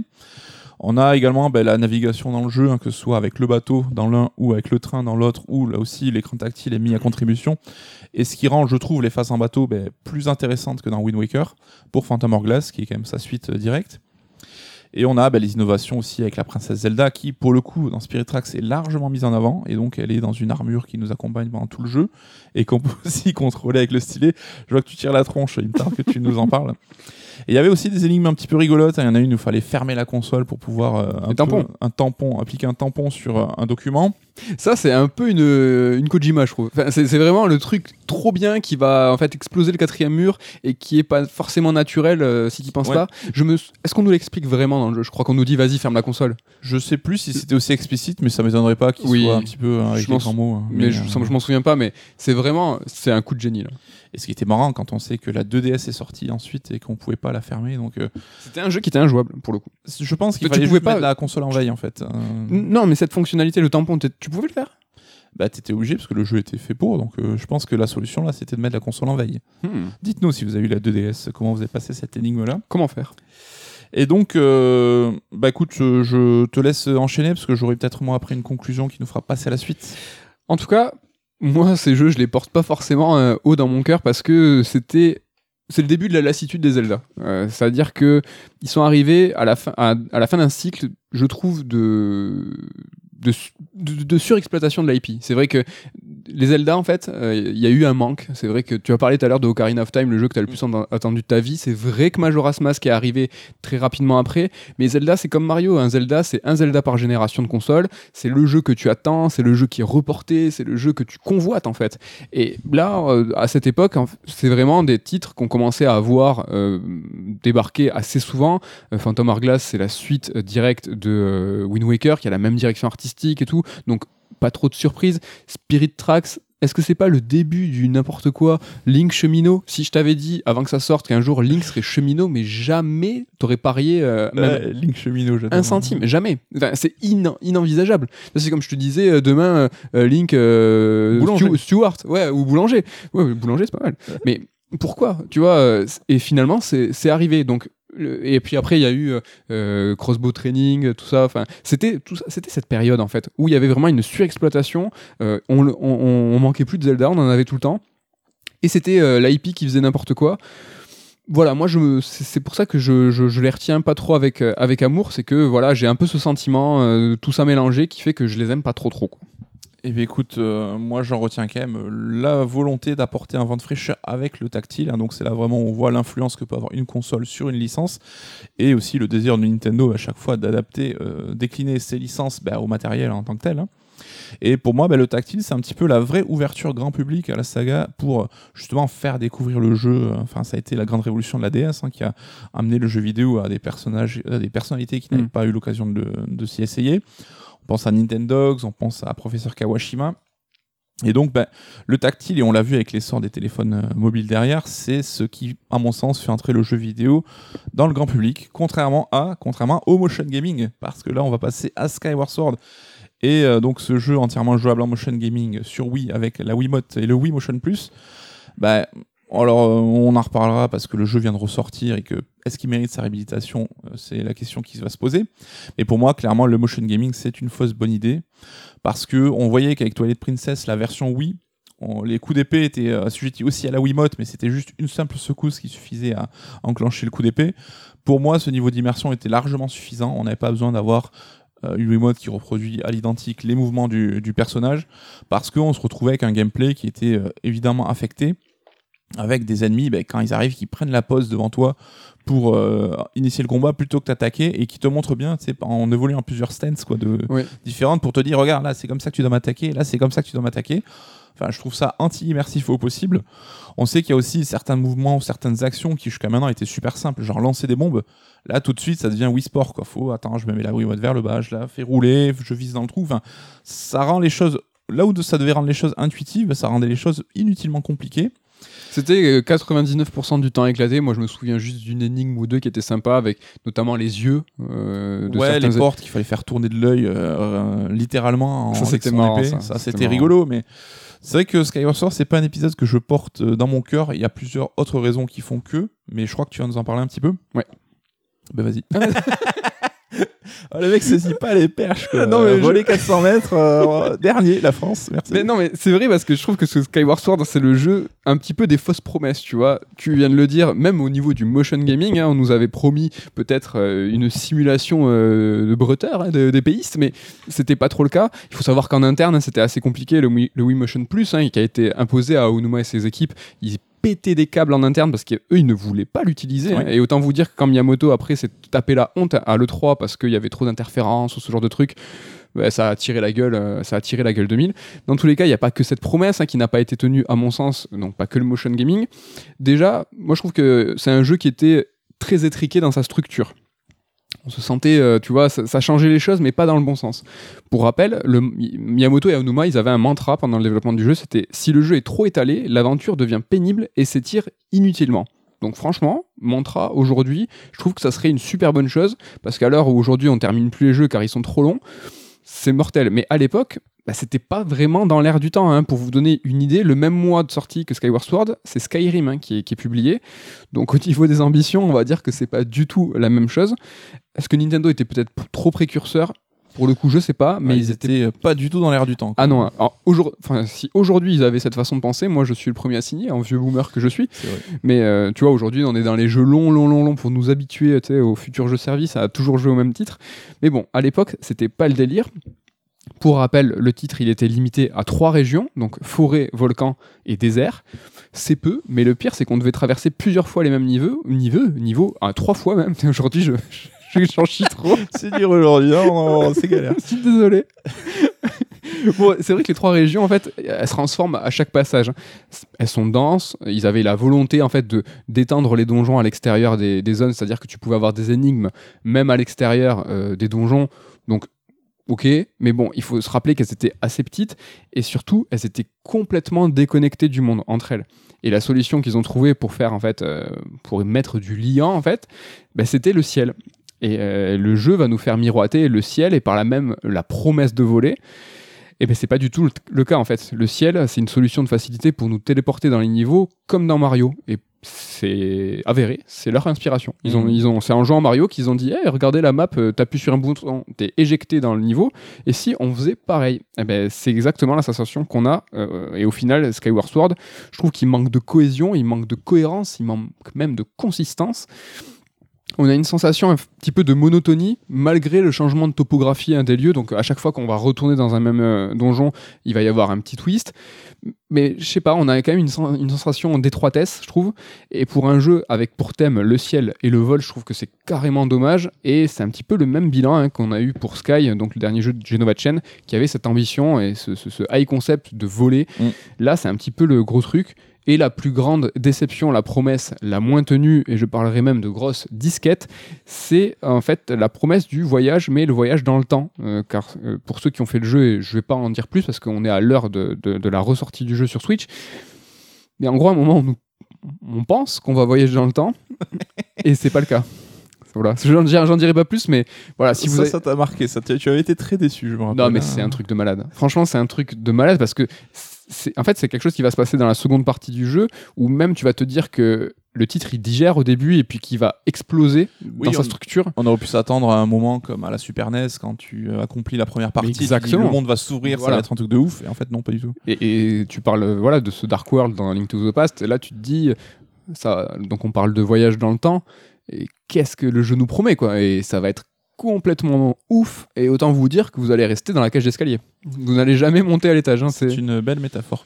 Mais ça sera intéressant parce que je crois que tu en reparles la semaine prochaine parce qu'on va redécouvrir cet épisode-là bah, avec justement un peu de recul, voir si finalement notre avis évolue. Mhm. Ils ont quand même rajouté euh, des options de confort qui euh, pe- permettent peut-être de gommer certains des plus gros défauts du jeu, notamment sur le rythme et sur les interruptions. Oui, il y a Faye, y a Faye ouais. qui parle beaucoup, par exemple, mais je, je doute que ça va. Est-ce que ça suffit ou pas? Ben, le, problème est macro, à mon sens, euh, et on vous en dira plus la semaine prochaine. Mais en tout cas, on peut au moins euh, bah, dire que ça a été un précurseur à Breath of the Wild et sans lui, euh, ça reste le même réalisateur. hein, c'est Hidemaru Fujibayashi. Il y a quand même quelques, on voit quelques envies de, de- de changer un petit peu de structure. On avait par exemple la, la jauge de- d'endurance qui est apparue, le paravoile, etc. Donc sans lui, pas de Breath of the Wild. Donc rien que pour ça, déjà, on peut le remercier. Quoi. C'est clair, et quel dommage, ça aurait été une parfaite transition pour Breath of the Wild. en le disant. ouais. Mais on va parler d'abord de Link Between Worlds, et c'est vraiment dommage, c'était parfait. Ouais. Mais bon, tant pis, donc je garde le micro pour parler de ce jeu qui est sorti sur 3DS, qui est à mon sens un grand Zelda, presque un grand jeu, Oh. mais il n'a pas la reconnaissance, je trouve, qu'il mérite. Il passe pour un, second, un- pour un Zelda secondaire, en premier lieu à cause de son support, on l'a dit tout à l'heure, quel que soit en fait le jeu, s'il se retrouve sur DS, 3DS, Game Boy, ce que vous voulez, ben, il a un petit peu cette étiquette de jeu secondaire. C'est un petit peu le cas, je trouve, pour euh, A Link Between Worlds. Et en fait, il passe aussi après une forte exploitation de la marque. Euh, on l'a dit tout à l'heure, euh, là c'est encore le cas. C'est un, nouveau Zelda à mettre sur l'hôtel de, tous les- de tous les jeux. Il n'y a pas de manque, il n'y a rien. On n'est pas. On n'était pas en manque, on, on avait tout le temps des Zelda. Et ça, je crois que tu vas nous en parler sur euh, Link Between Worlds, justement. Ça sera bref, mais oui. mais ça sera peut-être intense. Euh, ce Link Between Worlds, c'est quand même une révolution du monde du point de vue de la saga. Tu vois, c'est l'apport d'une d'une nouvelle liberté et c'est quand même une sacrée euh, nouveauté en- au niveau de la structure hein, pour un Zelda. Et franchement, c'est pas rien et je trouve que c'est dommage, on s'en rappelle pas assez. Ah, pour rappel, on peut explorer les donjons dans l'ordre qu'on veut et l'obtention des objets est complètement libre, tu vois. Alors que dans, un Zelda, je vais pas vous l'apprendre, hein, dans un donjon, tu as la carte, tu as la boussole et puis tu as ton objet qui va te permettre de tuer le boss. Là, c'est pas le cas. En fait, euh, on peut bien sûr faire les donjons dans l'ordre que tu veux, mais tu peux aller en boutique et tu vas acheter tes objets à la location ou à la vente. Franchement, si on n'est pas euh, au précurseur de la VOD, c'est clairement ça. C'est le jeu que tu veux. Et euh, je parle même pas du Link Mural, donc qui était la feature principale, la fonctionnalité principale en fait de ce 3D, de ce, cet épisode 3DS, qui est une super idée, extrêmement novatrice et assez déstabilisante pour un fan. Euh, on a fait, je sais pas combien de Zelda avant euh, ce titre-là, donc on avait des mécaniques au bout des doigts, on pouvait finir les donjons sans les regarder. Et tu as parlé tout à l'heure sur euh, Ocarina of Time, tu étais dérouté parce qu'il fallait aborder le jeu en 3D, il fallait que tu lèves la tête, et tu n'avais pas l'habitude de lever la tête dans un Zelda. Et bien là, on a un petit peu cette sensation. C'est-à-dire qu'on se retrouve face à des mécaniques pour lesquelles il va falloir utiliser ce link mural. Euh, donc on se transforme en graffiti, en, en peinture, et ça va complètement bouleverser nos habitudes. Et j'ai eu à nouveau ce feeling de Ocarina of Time où je me suis retrouvé déboussolé, où je me suis dit, ok, cette énigme, en fait, je suis trop con, je sais pas la, ré- la résoudre, mais la solution était devant mes yeux. Et ça, et ça arrive plusieurs fois dans le jeu. quoi. Ouais, ouais, carrément. Et en fait, ben, rien que pour ça, ce Zelda, c'est une réussite. Euh, là, je vous parle d'un sentiment que j'avais pas eu depuis Ocarina of Time. Je pense que c'est pas rien. euh, et hélas, euh, il n'est pas du tout resté dans les mémoires. Et je trouve ça très dommage. Ouais, mais c'est cool parce que tu fais partie vraiment de, certains joueurs qui défendent cet épisode et qui incitent les autres à se, porter dessus parce que justement, moi, ben, ça va aller vite parce que je n'y ai pas joué tout simplement. Tu parlais d'overdose, j'étais clairement arrivé à cette overdose là et c'est vrai que le bouquin a certainement pas dû aider là-dessus. Trop de Zelda, trop de spin-off et puis comme tu dis, c'est que maintenant on arrivait dans un donjon, on voyait un interrupteur, on savait qu'on allait avoir le boomerang, on savait comment ça allait se passer. Donc euh, c'était, euh, j'ai pas eu l'envie en fait et euh, c'est vrai que cette l'innovation de vouloir casser un peu l'ordre d'exploration des donjons, ça m'a pas forcément excité à l'époque. Je trouve que graphiquement, je suis pas forcément ultra fan du style graphique aussi. C'est vrai. Donc ce qui fait que je n'y ai pas joué et donc euh, c'est pour ça que je devais pas vraiment vous en parler. Mais quel dommage parce qu'il est tombé au mauvais moment. Mm. C'est-à-dire qu'à la fin de la surexploitation, là où toi tu en avais marre, c'est justement, tu vois, Ouais, ce ouais. Zelda qui va résoudre le truc, qui va un petit peu tout démêler en te disant, ben, regarde, euh, l'exploitation, euh, l'exploration des donjons qu'on a toujours l'habitude de faire dans le même ordre. Là, ben, c'est pas le cas. C'est-à-dire que tu peux bloquer. Et ça, c'était vraiment une volonté de Kobayashi. Tu l'as- Comment il s'appelle Fujibayashi. Fujibayashi. Il avait vraiment, lui, c'est vraiment un ancien. Il travaille dans les Zelda depuis longtemps et en fait, petit à petit, il a commencé à être à la direction des, des- des jeux. Lui, il a toujours voulu en fait révolutionner les choses et en fait, il était frustré de se dire que quand tu étais bloqué dans un donjon, tu n'avais d'autre solution que de te creuser la tête pour Mm. trouver la solution. Et lui, il s'est juste dit, moi, je veux faire un Zelda dans lequel, en fait, si tu es au milieu d'un donjon et que tu n'y arrives pas, bah, tu t'en vas. Tu t'en vas et tu vas aller euh, louer ou acheter un autre objet, tu vas aller essayer un autre donjon. Et ouais, mais non, mais ça crée révolution quand même. Et ça aurait été le Zelda qui aurait pu, toi, te dénouer ce nœud, en fait. Ouais, ouais, dommage. ouais. Mais c'est vrai que comme Skyward Sword, faut pas sous-estimer euh, la place de cet épisode-là dans ce qui est devenu Breath of the Wild derrière, parce que ça a été la deuxième graine qui a porté un peu l'édifice. Mais euh, je, j'espère, je ne désespère pas d'une version Switch, pourquoi pas, qui me permettrait de le découvrir. En tout cas, j'essaierai de faire l'effort de m'y mettre. Parce qu'on parle de Breath of the Wild, est-ce que c'est pas le moment d'arriver à cet épisode tant attendu? Je crois bien. Et je crois que c'est moi qui démarre là-dessus. C'est toi. Parce que pour moi, Breath of the Wild, justement, c'est la réponse à tous les questionnements qu'on a eus. Ça a été le Zelda capable de refaire l'événement. Donc, euh, c'est le Zelda qui a sorti la série de son propre carcan, de sa progression, de son univers balisé, déjà vu. Là, il a brisé un petit peu tous les codes pour faire euh, du neuf. C'est aussi l'épisode qui a révolutionné l'open world au sens global en termes de game design dans le jeu vidéo. On en a largement parlé, donc pas besoin d'y revenir là-dessus. Et surtout, c'était aussi l'époque où la série commençait à se refaire un petit peu plus rare. Parce qu'on a eu donc Skyward Sword en 2011, euh, la version 3DS en 2013, et donc Breath of the Wild qui arrive en 2017. Et ça sera la même chose pour Breath of the Wild 2, euh, quel que soit son nom, en 2022 a priori. C'est ça qu'on veut. On voilà, va, on de attendre. temps, 3, 4, 5 ans. Alors, l'enfant qui est en moi me détesterait de dire ça, mais ça fait du bien aussi d'attendre un petit peu un nouveau Zelda, d'être un petit peu excité. Est-ce qu'on n'en peut plus là de Breath of the Wild 2 Là, les- euh, tout le monde est en fusion en fait. Oui, et de ressentir ce manque et cette envie de Zelda, bah, c'est ce qui manquait à la série ces 15 dernières années, quoi, où ils ont trop surexploité la saga. Quoi. Exactement.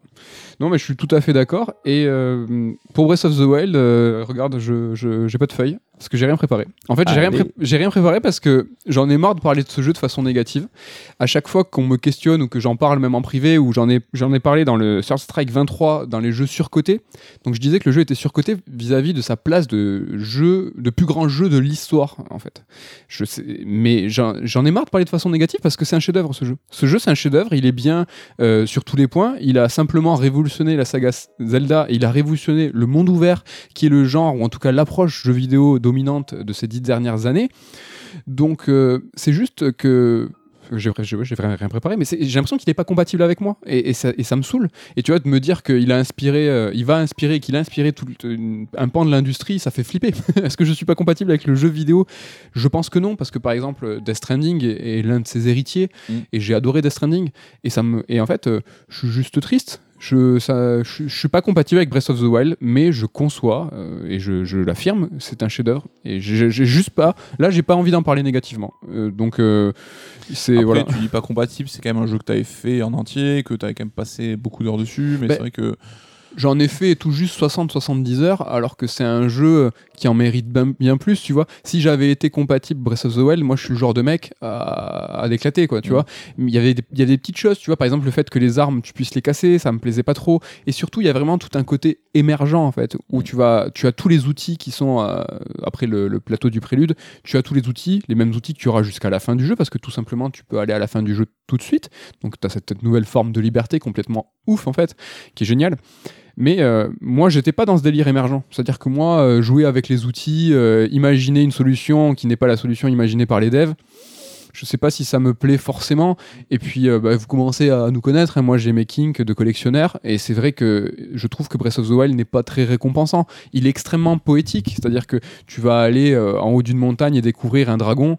Donc euh, déjà, tu as plusieurs dragons, mais une fois que tu l'as vécu, ce moment exceptionnel avec la musique qui est vraiment très très cool, hein, écoutez un, un épisode de Sound Teams euh, consacré à Breath of the donc euh, vraiment c'est- excellent, c'est juste même la musique est révolutionnaire, même le scénario, le côté systémique est révolutionnaire, mais souvent quand tu arrives derrière une montagne, tu as un Kurogu, et moi en fait je suis très teubé, tu vois, moi je suis très jeu vidéo, moi j'ai besoin de récompenses. Alors ouais, d'accord, c'est vrai que c'est nul, mais on a chacun, tu vois, notre façon d'apprécier les jeux vidéo.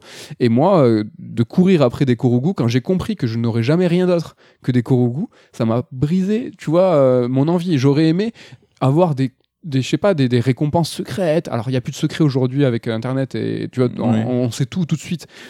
Mais tu vois, tu vois ce que je veux dire Oui, on aurait pu imaginer autre chose. C'est vrai que ça, pour moi, ça reste un des gros défauts du jeu et un peu la même chose pour Mario Odyssey. hein.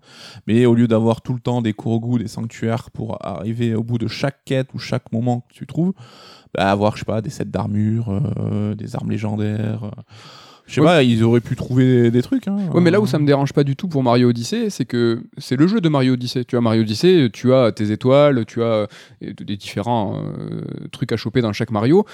Je m'attends pas à un Mario à trouver euh, derrière euh, un truc secret euh, un nouveau costume qui va développer un alors que Et pourtant, et pourtant mais mais c'est accessoire les costumes dans Mario Odyssey tu vois. C'est- pas un enjeu. Et c'est ça qui est important c'est savoir qu'est-ce qui est un enjeu et qu'est-ce Mm. qui n'est pas un enjeu. Et là les Korogu j'ai pas réussi à, en faire un enjeu en enjeu en fait et à trouver ça à trouver ça stimulant. Néanmoins et je putain je veux pas en dire du mal hein, c'est que même les donjons qui, qui pourraient sembler tu vois un peu décevants par leur unité graphique leur euh, leurs principes qui sont à chaque fois de visiter euh, un animal légendaire et complètement gigantesque euh, c'est- juste exceptionnel. Moi, je me souviens euh, réalisant, enfin, tu vois, j'étais en train de, poncer ces donjons, je, à poser la. Alors, j'étais sur Switch ou Wii U? Non, j'étais sur Switch. Mais presque ébahi. Je me disais, putain, c'est des génies. C'est des génies, là. Le level design des donjons, c'est exceptionnel. C'est exceptionnel. Euh, Alors, oui, je regrette les donjons thématiques, les donjons du feu. Tu vois, j'en viens à dire des trucs qui sont cons et contradictoires parce que comment aujourd'hui on pourrait dire c'est dommage, il n'y a pas le donjon de la glace et il n'y a pas le donjon du feu. Et il me manque mon boomerang. Alors que ça putain on- n'en pouvait plus. Est-ce que tu serais pas un gros casse-couille en fait. Non mais c'est pour ça que je non mais c'est pour ça que je Bah oui, c'est le paradoxe des joueurs. et- je, je, je, on je veut le ce qu'on n'a pas et on regrette ce qu'on n'a plus. Quoi. mais non mais pour le coup même pas. Parce que vraiment c'est pour ça que je dis que Breath of the Wild est un chef-d'œuvre. Je le dis juste que je ne suis pas compatible avec lui. Et j'ai énormément d'espoir sur Breath of the Wild 2 et euh, j'attends j'attends vraiment beaucoup beaucoup Eh bien, formidable. Merci pour ce témoignage. euh, Mais écoute, et ça fait plaisir. Et est-ce qu'on n'arriverait pas à la fin de l'émission, à la fin de cette longue liste. Mais comment ne pas parler de tous ces spin-offs? Mais ne vous inquiétez pas, nous n'en parlerons pas de ces spin-offs. On a juste choisi un chacun. Ouais. Et, euh, et comme pour Resident Evil, on va pas parler de tout, hein, inutile. Oui, parce que là, je pense qu'on est déjà suffisamment long. euh, je sais pas combien de. Ouais, mais bon, on est moins de deux heures. Alors moi je vais parler de Force Wars, donc qui est le mode multijoueur de Zelda et qui a été ajouté à la version Game Boy Advance de Link to the Past. Donc le portage de Link to the Past, ça c'est tu, tu cautionnes avec tes yeux, ça me fait plaisir. Je te dis oui. Et euh, bah, que j'avais trouvé super cool en fait parce qu'il avait il apportait une patte graphique différente, il apportait du multi dans Zelda. Je suis pas un expert du multi ou un gros fan de multi, mais à l'époque j'avais pu le faire euh, entre amis et c'était très très très sympathique. Alors, il y a quand même eu un projet un peu plus conséquent qui est né de ça, donc de ces braises là. C'était le projet sur GameCube Force Adventures, là pour le coup qui était vraiment plus un vrai jeu, pas un mode euh, décliné.